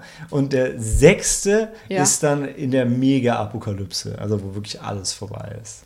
Also ab drei Ist das schon- bei mir schon auf. Der lief, das war der Final Chapter, der im Kino lief. Ah, den habe ich nicht gesehen. Der ist, den habe ich mit Danica zusammen im Kino gesehen. Mhm. Das war der, wo er, wo er, wie hat er den noch genannt? Das, oh, wie hieß es noch? Die Dreifaltigkeit der Schlampen. Was? Das war der Spruch von Wesker, weil da war, ähm, da war, da war sie, ähm, wie heißt sie denn noch? Mila Jovovich Charakter. Ähm, Mila Jovovich. Ja, genau. Mila, Nein, nein, Mila, Mila Anderson. Ja, also, Wie heißt sie denn? oh Mann. Weil sie war ja der neue Charakter, der nicht in den Lucy, Videospielen vorkommt. Nein, nicht Lucy. Nein, nein. Lucy ist White Trash Namen. Jenny. Mary, Mary weil- Jane. Nein, nein, nein, Nein. Wollen wir, einfach. Hey, da kommen wir drauf. Das wäre die, die spannendste Minute Sneaky Monday. Wir raten. Hey, komm, ey, das ist, den Namen wissen wir auf jeden Fall. Resident Evil. Und sie hieß Alice, oder? Alice. Alice. Ah, bevor ich bevor ich's gelesen habe, ich bin so schlecht mit diesem scheiß Film. Egal, in jedem Fall, da ist sie und ähm, die ursprüngliche Alice, von der sie, sie ist ja ein Klon. Spoiler, sorry. Ja, irgendwann da gibt's. Und, äh, und, und da ist die Original Alice, die jetzt mittlerweile mega alt ist. Und dann ist da noch die kleine Mädchen, die Red Queen Dingsbums, die da auch, ach, was weiß ich nicht. Die es auch gibt. Ja, die gibt es auch noch. Und dann, dann, genau, die das Computerprogramm. Also, dann, Gut, dann das, wir wollten von äh, Event Horizon Ah ja, reden. Even Horizon, genau, Paul W.S. Anderson, der alles zerstört, was mir gefällt. Aber er macht Geld. Also er macht, also ich, ich glaube nicht, dass er jetzt am Hungertuch. Mega nicht. Resident Evil 1, auch übrigens der erfolgreichste Äh. deutsche Film aller Zeiten damals. Was? Also, weil er ist mit deutschem Geld produziert worden. Okay. Gut. Deshalb gilt er als deutscher Film. Also, wenn man von der Seite rangeht. Heike Makatsch. Heike Makatsch, deshalb hat Heike Makatsch auch äh, eine Rolle, also große Rolle. Ist so geil, wie das gepusht wurde in Deutschland, dass Heike Makatsch mitspielt und sie wird dann einfach kurz vergast. Tja. Gut. Bleiben wir bei ja, Event Event Horizon. Horizon. Ja, Event Horizon ähm, Also ist ein Film. bevor Paul W.S. Anderson halt der Paul W.S. Anderson geworden ist, hat er Event Horizon gemacht. Und der war, der war ganz gut.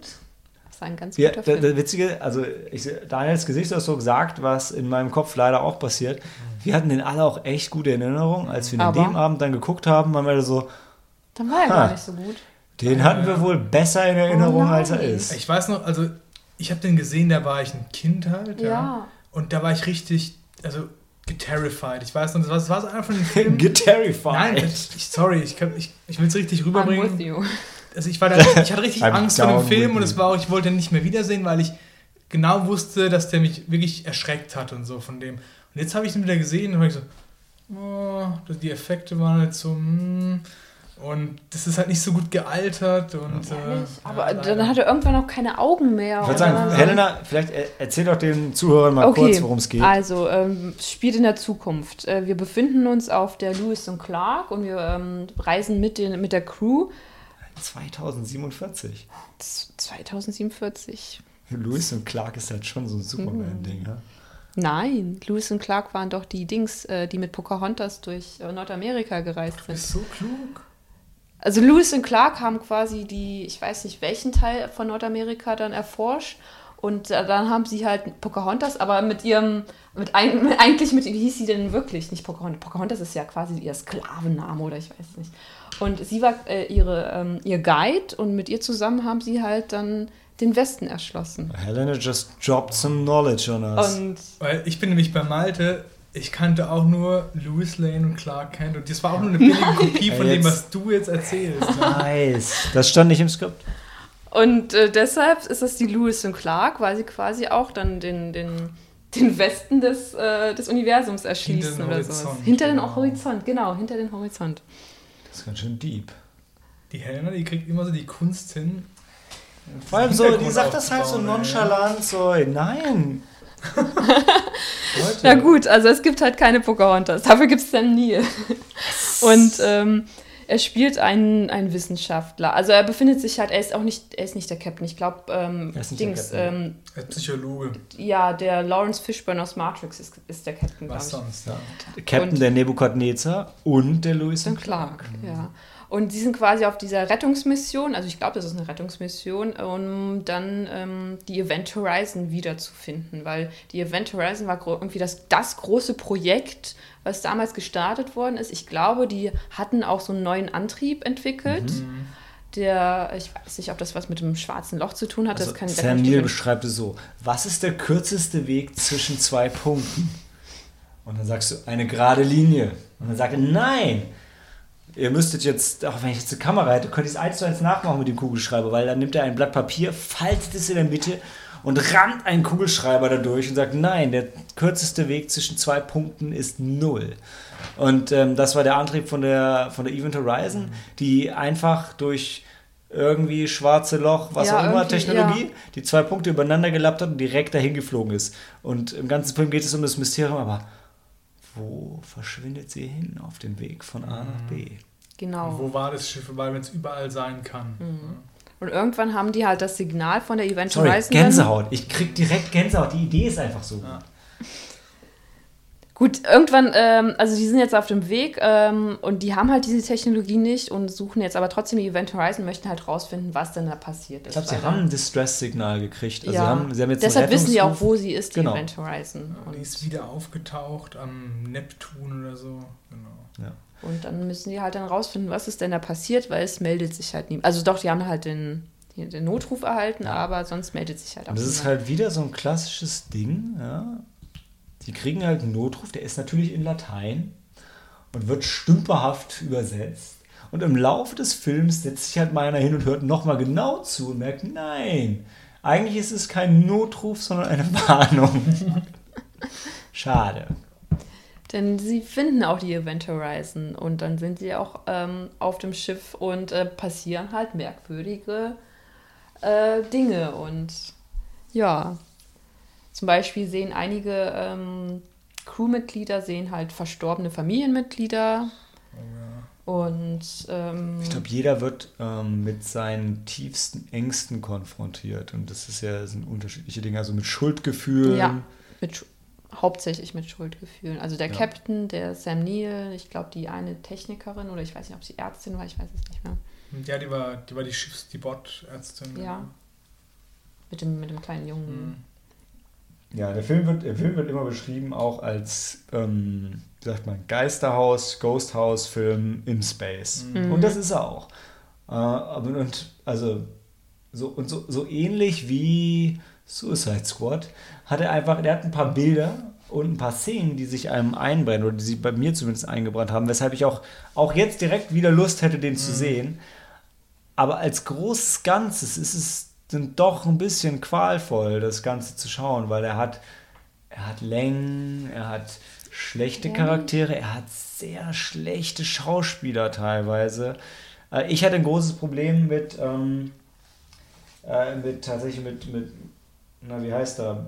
Äh, mit Sean Pertwee. Das war aber jetzt, das war aber jetzt wirklich mein Problem, weil das spielt im Film Smith. Smith ist so, weil der hat äh, so einen Cockney-Akzent. Ich weiß nicht, ob es der Mechaniker oder irgendwas ist. Und ähm, er spielt auf jeden Fall einen super ungebildeten Typen, der aber irgendwie ein paar smarte Ansätze hat. Und der spielt in der Gotham-Serie, also in der DC Batman Gotham-Serie, spielt er Alfred, also den Butler. Also so mit Etikette und so weiter. Und das ist halt eins zu eins, erkennst du ihn wieder und hat dann aber so, der Charakter ist halt um 180 gedreht. Das war für mich super schwer, sich mich darauf einzulassen. Aber das ist, das ist wirklich nur mein Problem Im. Nachhinein, weil das, damals war er nicht Alfred, oder? Nee, nee, nee, nee, die Serie ist relativ neu. Also was, was mich viel mehr gest was, was mich viel mehr gestört hat, ähm, sind die Effekte, die einfach so gar nicht mehr wirken. Mhm. Also gerade wo sie am Anfang irgendwie reingehen und dann die Sachen fliegen, Ja. da dachte ich so, das war früher besser. Und ich glaube, das liegt auch daran, dass die Qualität jetzt heute irgendwie von deinem Blu-ray irgendwie besser ist. Wo du- Wenn du es so früher gesehen hast, dann war das nicht so. Du hast es doch nicht so wahrgenommen. Also Genau. es, gibt, es gibt einiges an Computereffekten im Film, was Oh. halt richtig schlecht Auch, auch mit dem schwarzen Loch, auch das hatte ich cool in Erinnerung, war aber kacke jetzt im Film. Also, Ja. wo der Also- reingezogen wird und so. Ja, Die ja. Effekte oder? Die Effekte, die waren wirklich Also schlecht. die Also, Raumschiffe sind Modelle, aber viel vom Drumherum ist so schon. Von wann ist er denn? Ja, 98, 98. also schon Early CGI. Und ich meine, ja gut, er hat jetzt 60 Millionen Budget gehabt. Da wird nicht so viel in die Computereffekte geflossen Okay. sein, gefühlt. Also da, da fehlt schon ein bisschen was. Also Jurassic Park war ja vorher und Jurassic Park war kannst vorher. du heute immer noch sehen. Ja, Total. Aber bei Jurassic Park ist halt auch der Punkt, du hast in Jurassic Park ja effektiv irgendwie so zwei, drei Minuten Computereffekte. Ja. Die, und darum hast du super viel Animatronics. Ja. Und ja, also alles, was nach Jurassic Park war, war ja erstmal so ein paar Jahre lang so, man hat, man war stolz, Computereffekte zu haben und hat sie gezeigt, hat gesagt, hier, Computereffekte. Jeder, der es gesehen hat, hat gewusst, man hat damals auch schon realisiert, ja, das sind Computereffekte, aber man fand es cool, dass es Computereffekte sind. Ich habe letztens noch mal die, den zweiten Die Mumie gesehen, sowieso ein schrecklicher Film, aber die, nein, Nein. nein. die, Überhaupt äh, nicht. Die Computereffekte, das würde sich niemand trauen. Also so, so abgrundtief furchtbar. Es ist unglaublich, wirklich, es ist unglaublich. Und den ähm, Sandsturm, der das Flugzeug schluckt. ja, Das war doch gut. ja, ähm, Oder, oder diese kleinen Pygmäen. Ja. Oder, oder zum Schluss der, der Scorpion King. das ist der Genau. dritte. Nein, nee, im zweiten kommt auch der Scorpion King vor. Im zweiten? Das Ja, weiß ja. ich nicht mehr. Doch. Ehrlich? Der zweite Teil kommt mit dem. Ja, Wo zum ist, Schluss. das, wo ist der der Scorpion King? Zum Schluss? Nein, Da kämpft er doch gegen Das ist der Scorpion dritte. Nein, der dritte Im nicht. zweiten nein. kämpft doch Der gegen die dritte. Nein. Hundertprozentig. Nein, der dritte ist der mit dem, mit dem chinesischen Kaiser. Oh, du hast recht. Du hast Im recht. zweiten, Ja, im du hast recht. Der zweiten- zweite ist der Scorpion King. Ja, Im zweiten müssen sie den Scorpion King ja, besiegen, um Ja, halt dann die Unsch ja, Also, Ja, wenn ich mich okay. mit irgendwas Ich- auskenne, dann Ja, sind okay. es die Mumie-Filme. Ja, herzlichen Glückwunsch. Und die ist ja auch, die kann ich mir immer noch angucken, die finde ich auch noch cool. Ich, ja. ja. ja. Wann habt ihr das letzte Mal gesehen? Ist vielleicht ein Jahr jetzt, ja, anderthalb. Oh, scheiße, euer Leben ist echt miserabel. Hey, ich habe mit Cori zusammen geguckt, wir fanden die beide gut. Die sind beide gut. Also der zweite halt Der nicht mehr dritte ist fragwürdig. Der ist wirklich aber fragwürdig. eins und zwei sind super. ja, der zweite dann. In dann sind sie eine, World. eine Familie, haben sie noch den kleinen Ja. Sohn und Nee. ich habe mich ja voll in der, der Dings, in der, wie hieß sie denn? Äh, nicht Emily, aber Die Archäologin, Ja, genau. Professorin. voll in ihr gesehen. Also, ja. Also Gut, ich habe ja. ich hab dich da nicht gesehen. Du hast dich da nicht ähm, gesehen. Nicht als kommt, ägyptische Prinzessin. Ja, wenn, Mensch. das, wenn das von mir kommt, ist das ein Kompliment. Aber ich gebe ja... Nee, gebe ich nicht zu. Auch der erste Teil, wo er in der Fremdenlegion ist und so, weißt Fand du? ich auch gut, ja. Super, der Einstieg. Den, den ersten habe ich, glaube ich, wir- zweimal im Kino Kommen wir gesehen. zurück zu Event Horizon, bitte. Gut. Ähm, Also die Special Yes, Effects ja. sind schlechter als in die Movie Teil 2. on par. On Okay. mit die Mumie. Nein, die Mumie war tatsächlich, damals war die Mumie ja beeindruckend von den Effekten Mhm. her, das weiß ich auch noch. Ähm, Gut, und ein Jahr später kam Matrix. Und Matrix Ja, das ist auch, also kann man nicht, kann man nicht vergleichen. Und Matrix war aber auch, da waren es aber auch nicht die Computereffekte, da war es ja die Kameraarbeit. okay. Die, und, die, und dass du jetzt auf einmal Wire-Fu in einem US-Film hattest und dass du Hongkong-Kino-Style hattest Ah, okay. und dass du Anime- und Manga-Einflüsse hattest, das war ja hier alles nicht. Das war. Das hätte auch ein schlechter John Carpenter-Film sein können. Ein ganz schlechter John Carpenter-Film. Hm, ja, John Carpenter hat auch schlechte Filme. Ja, ja, ja. äh, also tatsächlich Event Horizon, also bevor ich ihn jetzt nochmal gesehen habe, hätte ich ihn uneingeschränkt empfohlen. Jetzt würde ich das nicht mehr tun, wirklich. Ehrlich. Hm. Und ich, das Schlimme ist, ich kann, ich kann keinen Film stattdessen empfehlen, weil ich finde Mhm. immer noch, dass Space Horror unglaubliches Potenzial hat. Und damit meine ich nicht, Horrorserien in Space zu bringen, was immer dumm war, sondern Horror in Space. Also so wie, so wie der hier oder wie. Da, wie ja, da möchte ich einhaken, wenn du sagst, du kannst keine anderen Alternativen empfehlen. Sunshine zum Beispiel Mhm. ist genau die gleiche Art, wie so ein Film gemacht ist. Also, Sunshine wäre tatsächlich auf jeden Fall, habe ich auch, würde ich, ich würde jetzt sagen, besser. Ja, auf jeden Fall. Aber, aber es ist auch länger her, dass ich den gesehen habe. Ähm, aber ich, wahrscheinlich besser, ja. ja. Also wenn ich jetzt rückblickend jetzt so mit dem Wissen von heute, Ja. würde ich sagen, Sunshine ist besser als Event Horizon. Vorher, bevor wir es zusammengeguckt haben, wäre ich bei Event Horizon gewesen. Ja. Aber Sunshine ist halt einfach moderner von der Machart und von der Story sehr, sehr ähnlich, finde ich. Ja. Ansonsten, ähm, wie hieß der letzte noch? Der letzte Cl Cloverfield Paradox. Ähm, der, der, der ich dritte, der. Netflix-Premiere hatte nach dem Super Bowl, Riesending, Mhm. Netflix, bla bla bla, Kinopremiere. Ähm, Das der wird auch, nicht ganz so gut gewesen sein. ja, er reiht sich ein. Okay. Ich würde auch sagen, also ich, ich habe echt Spaß gehabt Mhm. mit äh, Cloverfield Paradox, würde ihn auch empfehlen.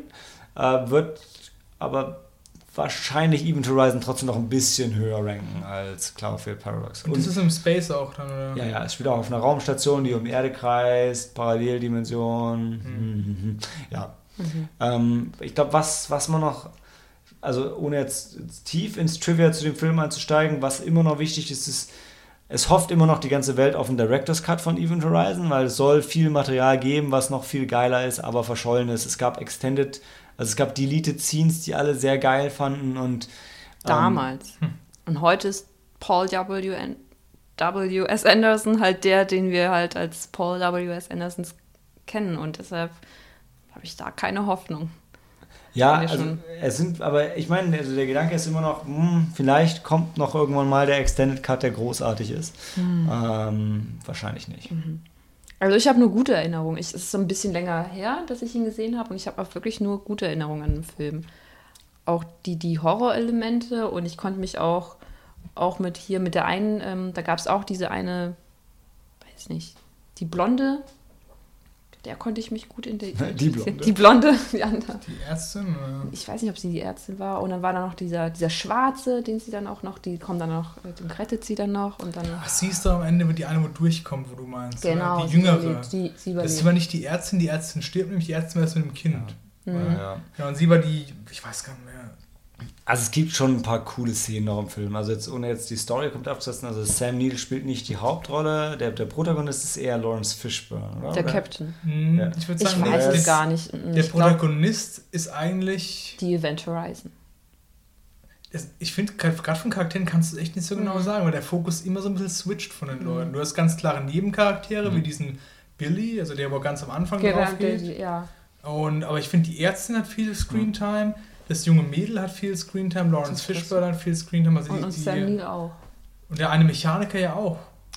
Der andere Schwarze, ne? Ja, genau. Der Papa Bär. Ja, Papa Bär, genau. Also ich finde, da, da war, waren schon. War gut Das war ein aufgeteilt. Ensemble, ja. Das war, ist aber auch für einen Horrorfilm ja gut eigentlich. Ne? Da, weil, weil du weißt deshalb nicht, wer, wer stirbt und wer überlebt. Mhm, aber es, genau. gibt, es gibt schon ein paar coole, ich weiß vielleicht nicht so unbedingt Lovecraft-Szenen, aber zumindest Szenen, so, die an, auch an äh, den dritten Teil von Doom vielleicht erinnern und so, wo du halt wirklich so dieses, dieses Space-Horror, die Parallelwelt gut rübergebracht wird. Nicht der Doom-Film, Okay. das Spiel. Äh, soweit wie tatsächlich das dritte, also Doom 3 hat wirklich einige von diesen Aspekten auch echt gut rübergebracht und ähm, hat sich auch definitiv, ich würde sagen, hat sich davon inspirieren lassen, während der Doom 1 und 2 eher frei erfunden waren, äh, denke ich, also mit viel Metal-Einflüssen, okay, boah, Gott, nee, ich begebe mich nicht über das Eis, um über Doom 1 und 2 zu reden, aber ich finde Doom 3 definitiv Einflüsse von Event Horizon. Ähm, und ja, ich, aber er bleibt am Ende so, wenn du schon viel anderen Horror gesehen hast, dann doch ohne echten Schrecken. Ja, das stimmt. Mhm. Ja.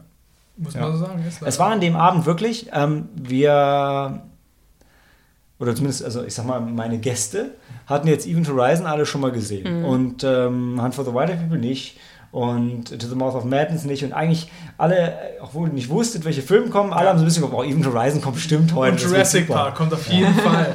Wegen dem, wegen dem physischen Abgrund, an dem Ja, er steht. genau, ne? Und es gibt ja auch nicht so viele Sam Neill-Filme. Ja.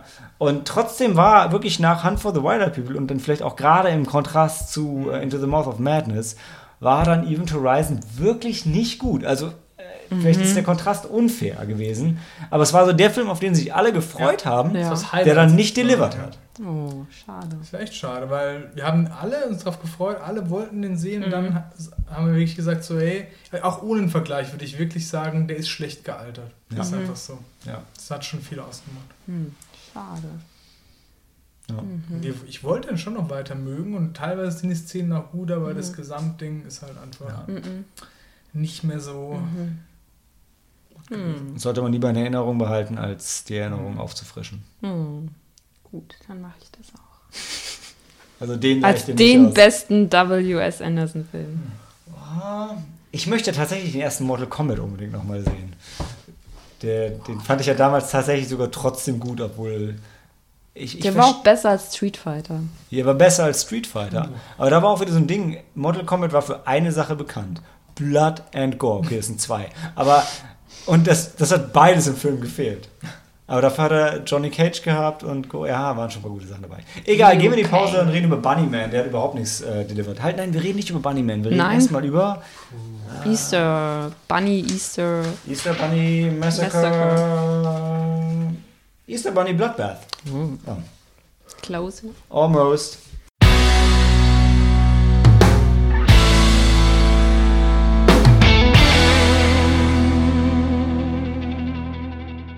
He's not just hunting eggs, he's hunting you. Easter Bunny Bloodbath. Äh, wir waren im Tiefengrund. An sich eine großartige Idee. Und wir waren nicht einfach nur so im Tiefengrund zum Feiern, Trinken und äh, Brandschatzen, sondern wir waren im Tiefengrund zur, ähm, na, wie heißt es denn noch? Kammerflimmern. Kammerflimmern. Auch an sich eine sehr gute Idee.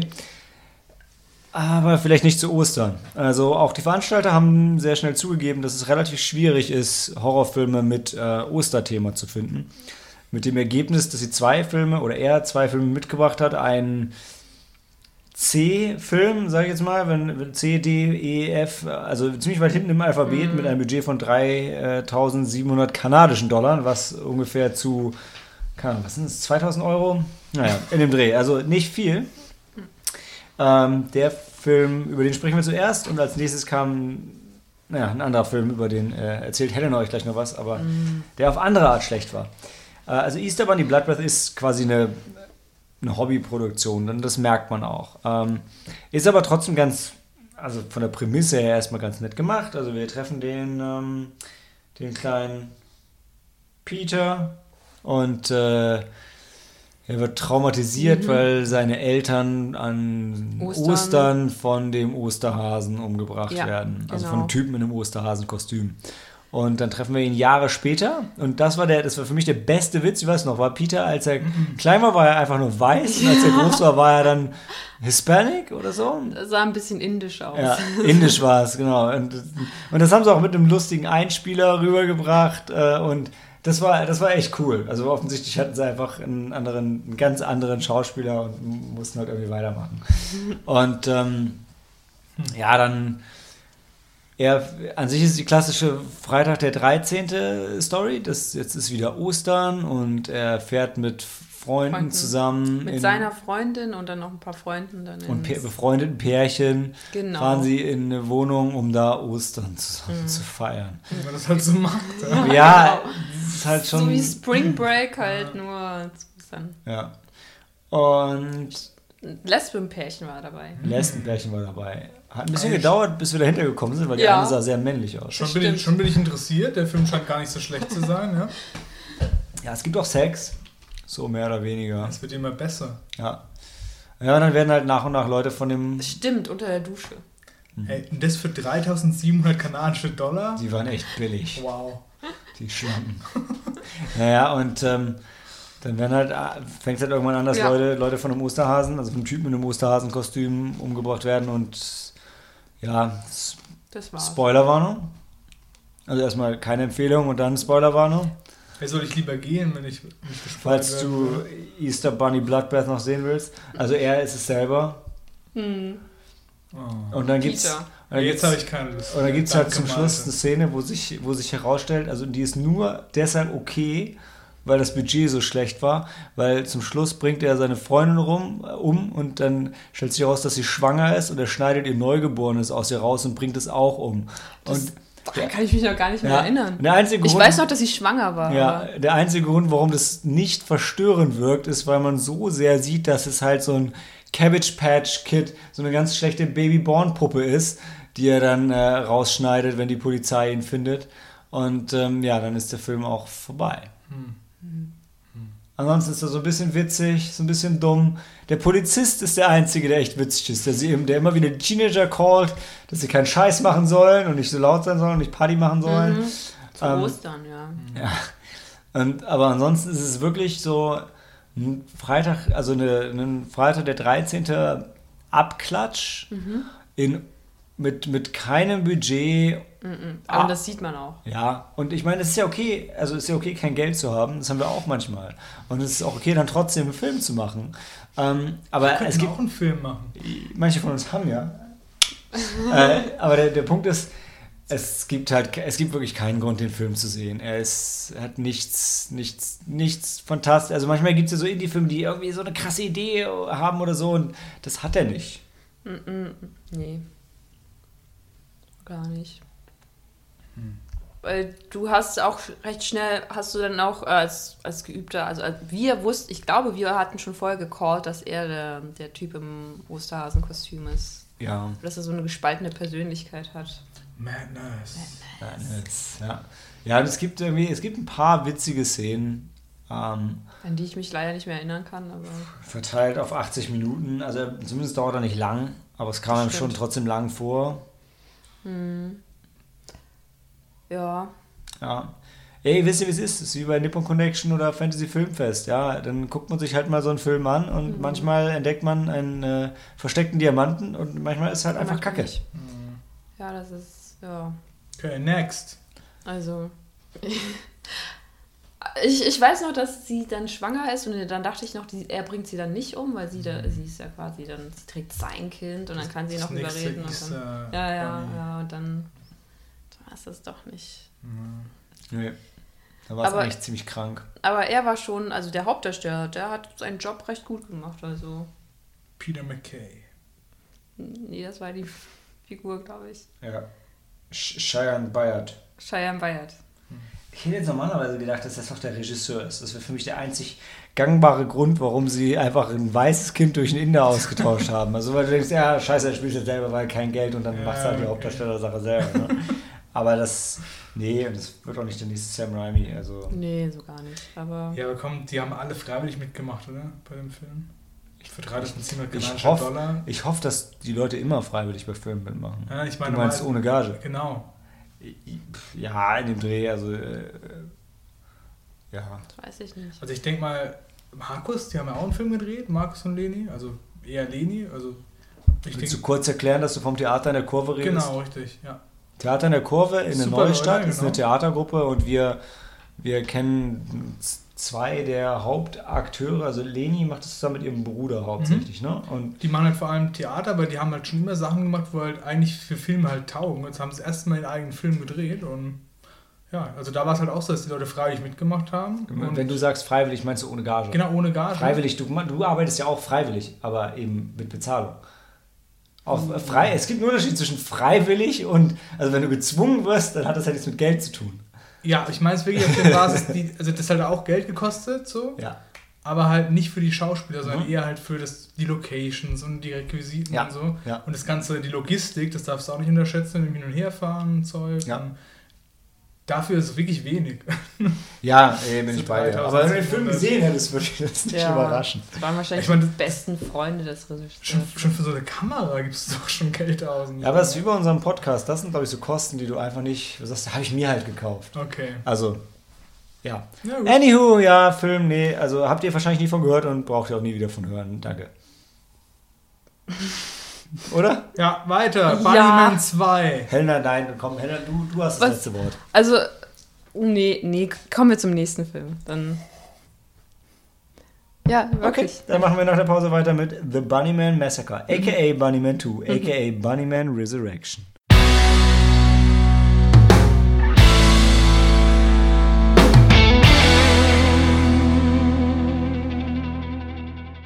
One by one, they all fall down. Also während der erste Film schlecht war und man ihn ignorieren konnte, war der zweite offensive. Also richtig. Also im, im Vergleich zum, zum zweiten Film, zum Bunnyman Massacre, war der erste Film, da hatte er schon seinen Charme. Und irgendwann hattest du auch Spaß dabei. Dann äh, auch so mit, mit, mit ein paar Jever Fun. Die Endenszenen? Nee, nicht Jever Fun. Ja, ich, ich war, Nicht ja. Jever Fun? Okay, ja, ich glaube, Jever Fun. Mit Jever Fun haben wir wahrscheinlich, habe ich wahrscheinlich angefangen, aber Mhm. es ist ja nicht geblieben.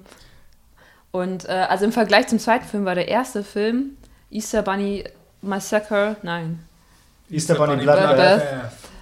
war, war wirklich Gold. Also dann die, die Schauspieler, also du hast gesehen, die, die machen zwar nicht professionell alles, weder wieder wie die Kameraführung, noch das Schauspiel an sich, noch der Regisseur, die machen das.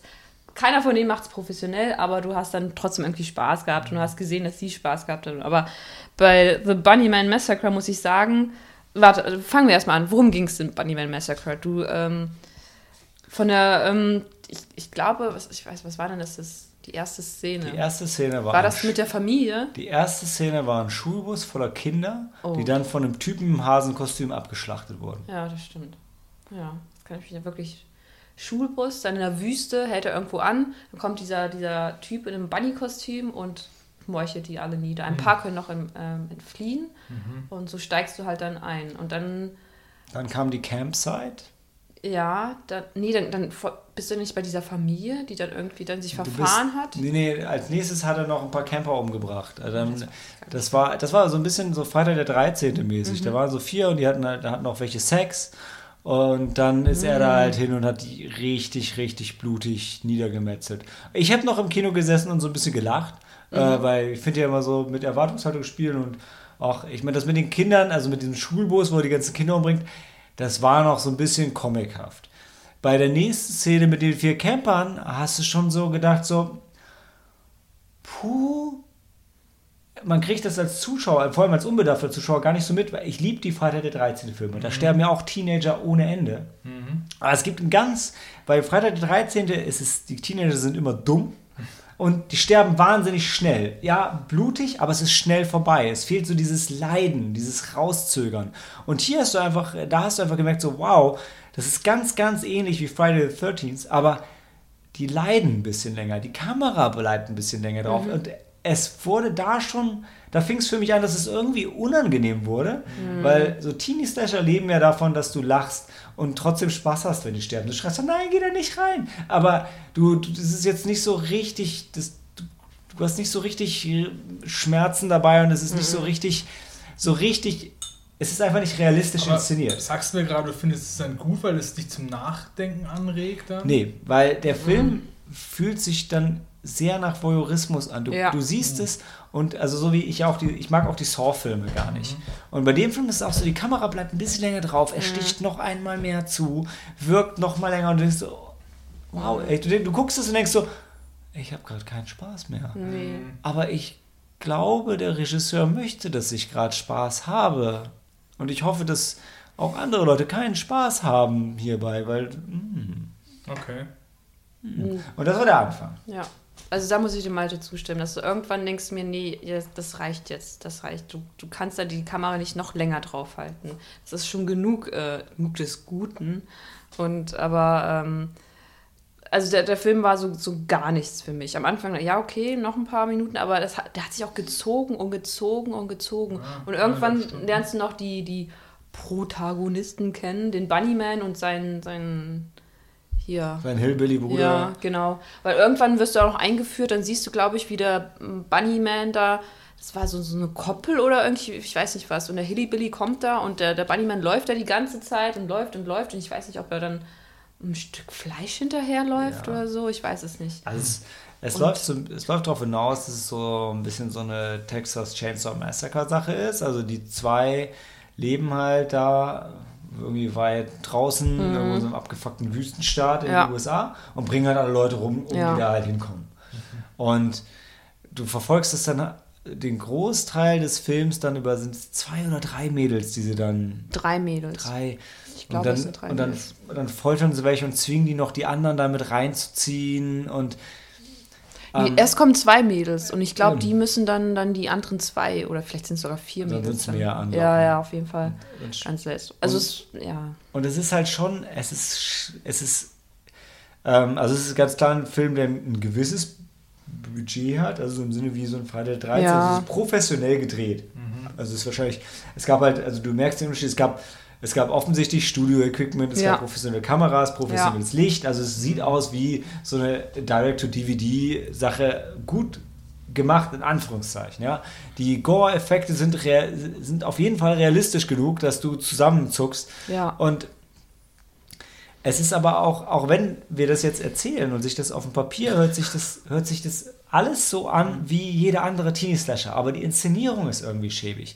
Weißt du, dann, dann gehen sie mit den Mädels auf so einen Berg und das war einfach, das war die erste richtig schlimme Mordszene. Dann für mich sperren die eine in ein Plastikfass, dann hauen sie von der Seite Nägel rein, auf allen Seiten, und dann treten sie das Fass den Berg runter. Und du guckst dazu und die Szene dauert super lang und es ist einfach unglaublich. Es ist einfach nur unangenehm und du fühlst dich einfach nur eklig, wenn du dir das, zu, wenn du dir das anguckst. Es ist, und ich habe jetzt kein Problem mit, mit Slashern, mit Trash, mit Blut und mit Gore. Und, aber es fehlt jeglicher moraler Kompass in diesem Film, Ja. weil es ist einfach nur die Inszenierung von Blut des Blutes wegen. Und das ist wohl der, es ist der zweite Teil und es gibt auch einen ersten und einen dritten Teil. Der dritte Teil soll, der wäre wahrscheinlich tatsächlich was für, für diese Wahnsinnssache. Der soll hauptsächlich im Kopf von dem Bunnyman spielen, auch größtenteils als Zeichentrickfilm inszeniert sein. Das ist vielleicht ganz abgefahren und interessanter LSD-Trip, aber wahrscheinlich auch wieder irgendwie eklig. Und der erste soll fast gar keine Story haben und eigentlich in dem kurzen Rückblick am Anfang, den es gab, eigentlich schon mit abgehakt sein. So, so wurde so der, der, der Veranstalter das Intro gesprochen da. Und es, also, ey, ganz ehrlich, wenn man so drüber redet, klingt das alles cool. Aber wenn du den Film anguckst, So gar Das ist nicht. einfach so ein Film, der die Welt ein bisschen schlechter macht. Ja. So Ja. wie wenn dein Leben an dir vorbeizieht, wo du einfach dann dir anguckst und denkst, nee. ja, Ja, also, also, ja. da, da denkst du wirklich, also ähm, da habe ich all meine Hoffnung in der- also Menschheit, also dann da siehst du wirklich, dass die Menschheit halt nichts Menschliches mehr an sich hat und das ist einfach, das ist, Traurig. ist super traurig und äh, es ist nicht mal so, dass technisch gesehen ist der Film vielleicht wirklich schon gut gedreht worden, aber sagen wir nicht, vielleicht nicht gut, aber äh, professionell. professioneller. Professionell, also die ja. hatten mehr als vier kan 4000 kanadische Dollar oder wie viel das auch mal waren. Und ähm, aber so im Vergleich zu dem ersten Film war der Film einfach, äh, den konnte ich mir dann irgendwann auch nicht mehr anschauen. Der, der hat sich auch gezogen und gezogen und ich musste auch wirklich dann irgendwann ra kurz raus, weil es, Mhm. es ging einfach nicht mehr. Und ich schaue mir sonst immer, eigentlich immer alles an. Also wenn es einen Film gibt, den ich mir dann nicht zum Ende anschauen kann, dann, dann muss der Film aber wirklich, wirklich schlecht sein. Und ich finde, das, das Krasse bei dem Film ist ähm, wirklich, dass von der Inszenierung und wenn man jetzt darüber redet, vom Plot her, ist alles eigentlich gleich wie bei anderen Slashern. Also Inszenierung ist das falsche Wort, aber wirklich, wenn du den Plot dir anguckst und die Story, die Abfolge der Szenen, ist es wie bei anderen Slashern. Ich finde, tatsächlich ist es, glaube ich, fast gut, diesen Film zu sehen, um dann, um dann zu analysieren und zu verstehen, was andere Slasher anders machen. Um zu sehen, Ja. warum. Ich kann mir Freitag der 13. Teil 1 bis 10, 10 lassen wir vielleicht mal außen vor, aber man kann sich die angucken, Spaß haben und man weiß, wir sind ja jetzt sowieso erwachsen, aber man, man, man merkt einfach, hey, das ist okay, das kann ich mir angucken, dabei kann ich Spaß haben. Und bei dem Film merkt man einfach, nein, da ist es nicht so. Auch wenn es auf dem Papier das gleiche Ding ist. Und ich meine, Slasher-Filme wurden ja oft verurteilt, in Deutschland indiziert, beschlagnahmt, sind, werden verdammt, aber das hier ist ganz was anderes, obwohl es in der Theorie das gleiche Ding wäre. Okay. Ja. Auch nicht nur, weil du älter geworden bist, meinst du, sondern es ist wirklich Nee, nur. nee. Nee, weil ich, ich gucke, ich habe den ja jetzt erst geguckt Ja, und ich habe die anderen früher geguckt. Das, und genau das meine ich, aber gehst du vielleicht anders ran? Oder war nicht. Ich, nee, wirklich, also wirklich das ganze Gegenteil. Es fehlt wirklich der moralische Kompass, weil du hast überhaupt nicht das Gefühl, dass die Gewalt, also der, der, als Zuschauer schon als Mündiger, aber im Film selber wird dir halt null gesagt, dass diese Gewalt jetzt was Schlechtes ist. Hm. Aber Es gibt irgendwie überhaupt, und ich, ich kann es auch gar nicht beschreiben, aber es ist wirklich abstoßend. Und zwar ohne, dass es jetzt wie ein realistischer abstoßender Film gemacht ist, weil es ist immer noch gemacht wie ein schlechter Slasher. Ja. Aber wow, irgendwas ist da echt schief gelaufen. Nee, ja, du, du siehst ja dann irgendwann, wie dann, wie de, der Hillybilly und sein Bunnyman dann diese Mädels quälen und dann denkst, ich habe auch jeden Moment gedacht, oh Gott, jetzt, jetzt vergewaltigen die sie auch noch. waren sie und kurz da, da davor, war ja. wirklich, das war, oh, dann wäre ich wirklich rausgegangen. Und irgendwann, eine von denen kann sogar, glaube ich, noch fliehen und dann Mhm. flieht sie, und dann sind die in so einem, ich weiß nicht, das ist irgendwie ein Bus, da sind irgendwie so, ich weiß gar nicht, wo die sind. Ein, Ähm, auf jeden Fall so ein weitläufiges Gelände, da sind ein paar alte Autos und, und da versteckt sie sich und dann kommt der Bunnyman hinter ihr her und dann dachte ich mir, oh, jetzt, das kannst du jetzt nicht noch, noch mal antun, dass sie jetzt auch mal hinter ihr herläuft, sie es auch noch mal sucht und irgendwie dann, und dann dachte ich, nee, das ist jetzt zu viel. Das ist, ähm, und das war der Moment, wo ich, glaube ich, dann rausgegangen bin, wo ich dachte mir, jetzt, das, das kannst du ja nicht noch mal antun, dass er jetzt noch mal hinter ihr herläuft. Und ähm, Das war da, ich glaube, da kam dann der Cop und dann hat es so einen kurzen Lichtblick, so, ah, vielleicht klappt es ja. Ja. doch noch und dann ist der halt auch relativ schnell umgebracht worden. Und es ist, sein. ja, also es gab, in der Mitte gab es nochmal so eine Familie, die da reinkam und irgendwie Essen gekauft haben. Ja. Gab es nochmal, das war nochmal eine witzige Szene, die fand ich auch wirklich humorvoll, vor allem weil das Trockenfleisch, was sie verkauft haben, waren halt die Leute, Weil die die sie Leute, die umgebracht sie haben. umgebracht haben, ja. ja, da- da- das war, das war wieder, das war wieder die Art von Humor, die ich gut finde in so einem Film. Ähm, aber wow, also ich weiß, am Anfang haben sie sogar noch so eine ähm, Rotten Tomato Rezension aus Spaß Mhm. vorgelesen, dass der Film Abschaum sei und so weiter. Und ja, leider kann ich mich dem aber nur anschließen, weil ey, Ja. der Film ist wirklich Abschaum. Ist Also wirklich, ja. nicht cool. Also echt nicht cool. wir ihn und Ja. äh, okay. Ja. Ich meine, die versuchen sogar noch die, ähm, den Bunnyman, ich, da gibt es so eine Szene, da sitzen die, der, der, sein Hillybilly-Trainer da und der Bunnyman am Weißt du, Esstisch. das heißt Hillbilly, ne? Nicht Hill- Hillybilly. Hill- Hillbilly. Auch wenn es sehr lustig klingt. Hillybilly klingt besser. Und die sitzen halt am Esstisch und essen und dann siehst du halt, dass der Bunnyman eigentlich auch ein Mensch ist. Und ich, ich glaube, der nimmt auch kurz seine Maske. Irgendwann Ja. sieht man ihn auch und, und dann wie er ist und was er ist und wie der andere ihn halt behandelt, dieser Mhm. Typ. Und Sein Bruder. ich weiß nicht, ob das Irgendwie, die war. Aber das, in dem Moment war es auch egal, weil Ja. selbst diese Szene hat, die Versuch, da, die Vers da versuchen sie halt irgendwie ähm, zu erklären, woher der Bunnyman herkommt und warum er halt so eine, so eine tragische Figur sei und so. Aber ist er halt gar nicht. Und du denkst dir, nee, das, es funktioniert nicht. Es funktioniert einfach nicht. Nee. Also gerade die Szene, die dir so diesen Einblick geben soll, ist richtig, ist richtig, die macht es auch wieder nur noch schlimmer. Ja.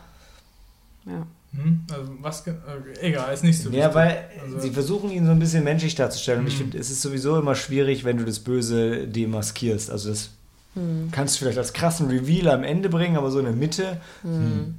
Und dann stellen sie da und sagen, ja, eigentlich ist der nur ein Vollidiot Hm. mit einer Hasenmaske. Und das macht es nur noch schlimmer. also geistig behindert oder Geil, er ist, glaube ich, so ein Albino auch. Ja, ja. Und, und das Und ist halt einfach nur so, weißt du, wenn sie ihn wenigstens so als übernatürliches Wesen so ein bisschen gelassen hätten, Hm. dann, dann hätte ich das eher noch akzeptiert. Ich würde sagen, ja, ist einfach nur ein Vollidiot mit einer Hasenmaske. Das, nee. Hm. Also ich musste dann auch an ähm, The Hills Have Eyes, Mhm. da geht es ja auch so um Hillbilly, Hillbillies. und und ähm, der Film selbst, der war auch eklig Ja. und ähm, ich konnte teilweise auch nicht hinsehen, aber der hat irgendwie funktioniert. Auf irgendeine Weise hat der schon funktioniert. Und so im Mhm. Das Vergleich Original meinst du, oder das Remake? das Remake, das wo, ne? Was war denn das Original? Das, Also The Hills of Ice ist ja, ist ein relativ, relativ alter Film. Nee, das Remake, wo dann in Mit der- den die- 90ern, die Anfang Familie 2000 rauskam. Ja, die Story ist die gleiche. Es gibt den Ja. von es gibt den von 2006 und von Ja. 1977. Dann 2006. ich Den glaube auch wir gesehen. 2006, ja. Das haben wir im OAI gesehen. Mhm. Mit der Yvonne und dem Tobi. Das glaube ich dir, aber da war ja die Helle nicht dabei. Ja, ist richtig. Als wär's das ich gerade auch erzählt, gesehen. Als wäre es deine Geschichte.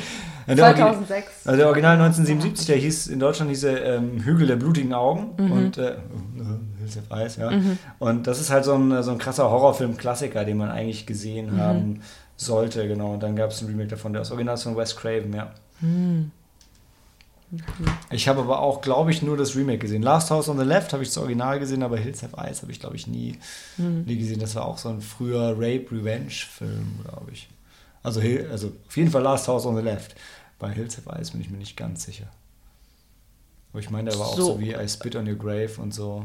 Hm, Weiß ich nicht. Aber äh, es hat mich halt irgendwie daran so ein bisschen erinnert, weil da bist du, halt in irgendwo halt dann Ja. und äh, in, in Amerika ganz und Irgendwo in Amerika. dann- Trumpland. in Trumpland und dann, dann, dann hast du halt so, so einen Typen und dann kannst du dir wirklich vorstellen, nein, solche Typen gibt es wirklich. Und oh auch mein die Gott. Leute gehen wählen. Die gehen wählen. Der Deswegen- nicht, der geht nicht wählen. Der geht auf jeden Fall nicht wählen. Der geht nicht wählen. Das ist auch nicht, der, dafür müsste er ja registriert sein. Das ist er nicht, nee. Und naja, das ist, ähm, also Hills Have Eyes hat für mich in einem gewissen Maße doch funktioniert, auch wenn er halt nicht so kein so guter Film ist, Mhm. aber dieser hier, dieser Bunnyman Massacre, mh, nee, das ist, wie kann man den vergleichen? Zu viel ist- des Guten. Ja, Nee. nee. Ja, ich weiß auch nicht. Also wenn ihr einen Film mit einem Typen mit einem Hasenkostüm anschauen wollt, guckt euch Donnie Darko an. Das wäre irgendwie mein Abschnittssystem. Ja, Guckt ja. doch nicht im Director's Cut, äh, sondern im Original Cut. Der äh, ist äh, besser an der Stelle. Ja, und lass die Finger von diesem Film hier. Das ist, Ja. das macht die, das ist verlorene Zeit, wirklich. Und wer sonst außer Donnie Darko haben wir Empfehlungen für Filme zu Ostern? Schwierig, oder? Die Passion Christi. Die Zehn Gebote. schön. Okay, ja. Das sind so die Osterfilme, die ich Äh, so. die, Das sagen die, die, die, die Südländer, die Gläubigen. Ja, ne, finde ich gut. oder den, ähm, den Film, ähm, wie heißt er denn? Da spricht Hugh Jackman den, den Osterhasen. Oh, auch nicht schlecht. Es ist ein animierter Film. Dann geht es, glaube ich, eigentlich um, um Jack Frost. Aber der Osterhase kommt halt auch drin vor. Mit großen Eiern. Also können wir noch Nightmare Before Christmas schauen? Nein, nur voll Da Christmas. entführen sie auch den Osterhasen. Also Jack Skellington, die haben, glaube ich, auch den Osterhasen. Nein, die haben den Weihnachtsmann. Ja, natürlich haben sie den Weihnachtsmann, aber ich meine, ich meine, sie haben auch den Osterhasen. Also ich würde, Nein, ich würde jetzt direkt hier live on air, würde ich um ein Bier mit dir wetten, Ja. dass sie auch den Osterhasen Okay. Okay, ich Okay, bin Zeuge. ist Wow. Zeuge. Bist du Zeuge oder gehst du auch noch mit dem Bier nee, rein? ich bin Zeuge. Der. Boogeyman entführt den Weihnachtsmann. Auch den Osterhasen. Nein. Okay, dann it's on. Auf ein Guinness gegen Auf ein Black. Velvet. Okay. Okay, it is on. Die Auflösung folgt in Sneaky Monday, Hey, Episode würd sagen, 30. Ich dachte, Episode, Episode 30 müssen wir hier für Ja, Zuschauerinteraktion okay, sorgen. alles klar. Gut. Also, ähm, ja, Also- schaut Filme, schaut nicht die Bunnyman-Filme, Nee. schaut mehr Sam Neill, Sam Handy Neill. aus und Film ab. Wir gehen jetzt Guinness trinken auf Helenas Kosten. bis gleich. Bis gleich. Bis bald. Bis bald. Bis Weihnachten. bald, genau. Bis, ähm, Bis was ist der nächste Weihnachten. Feiertag? Was kommt? Halloween. Halloween.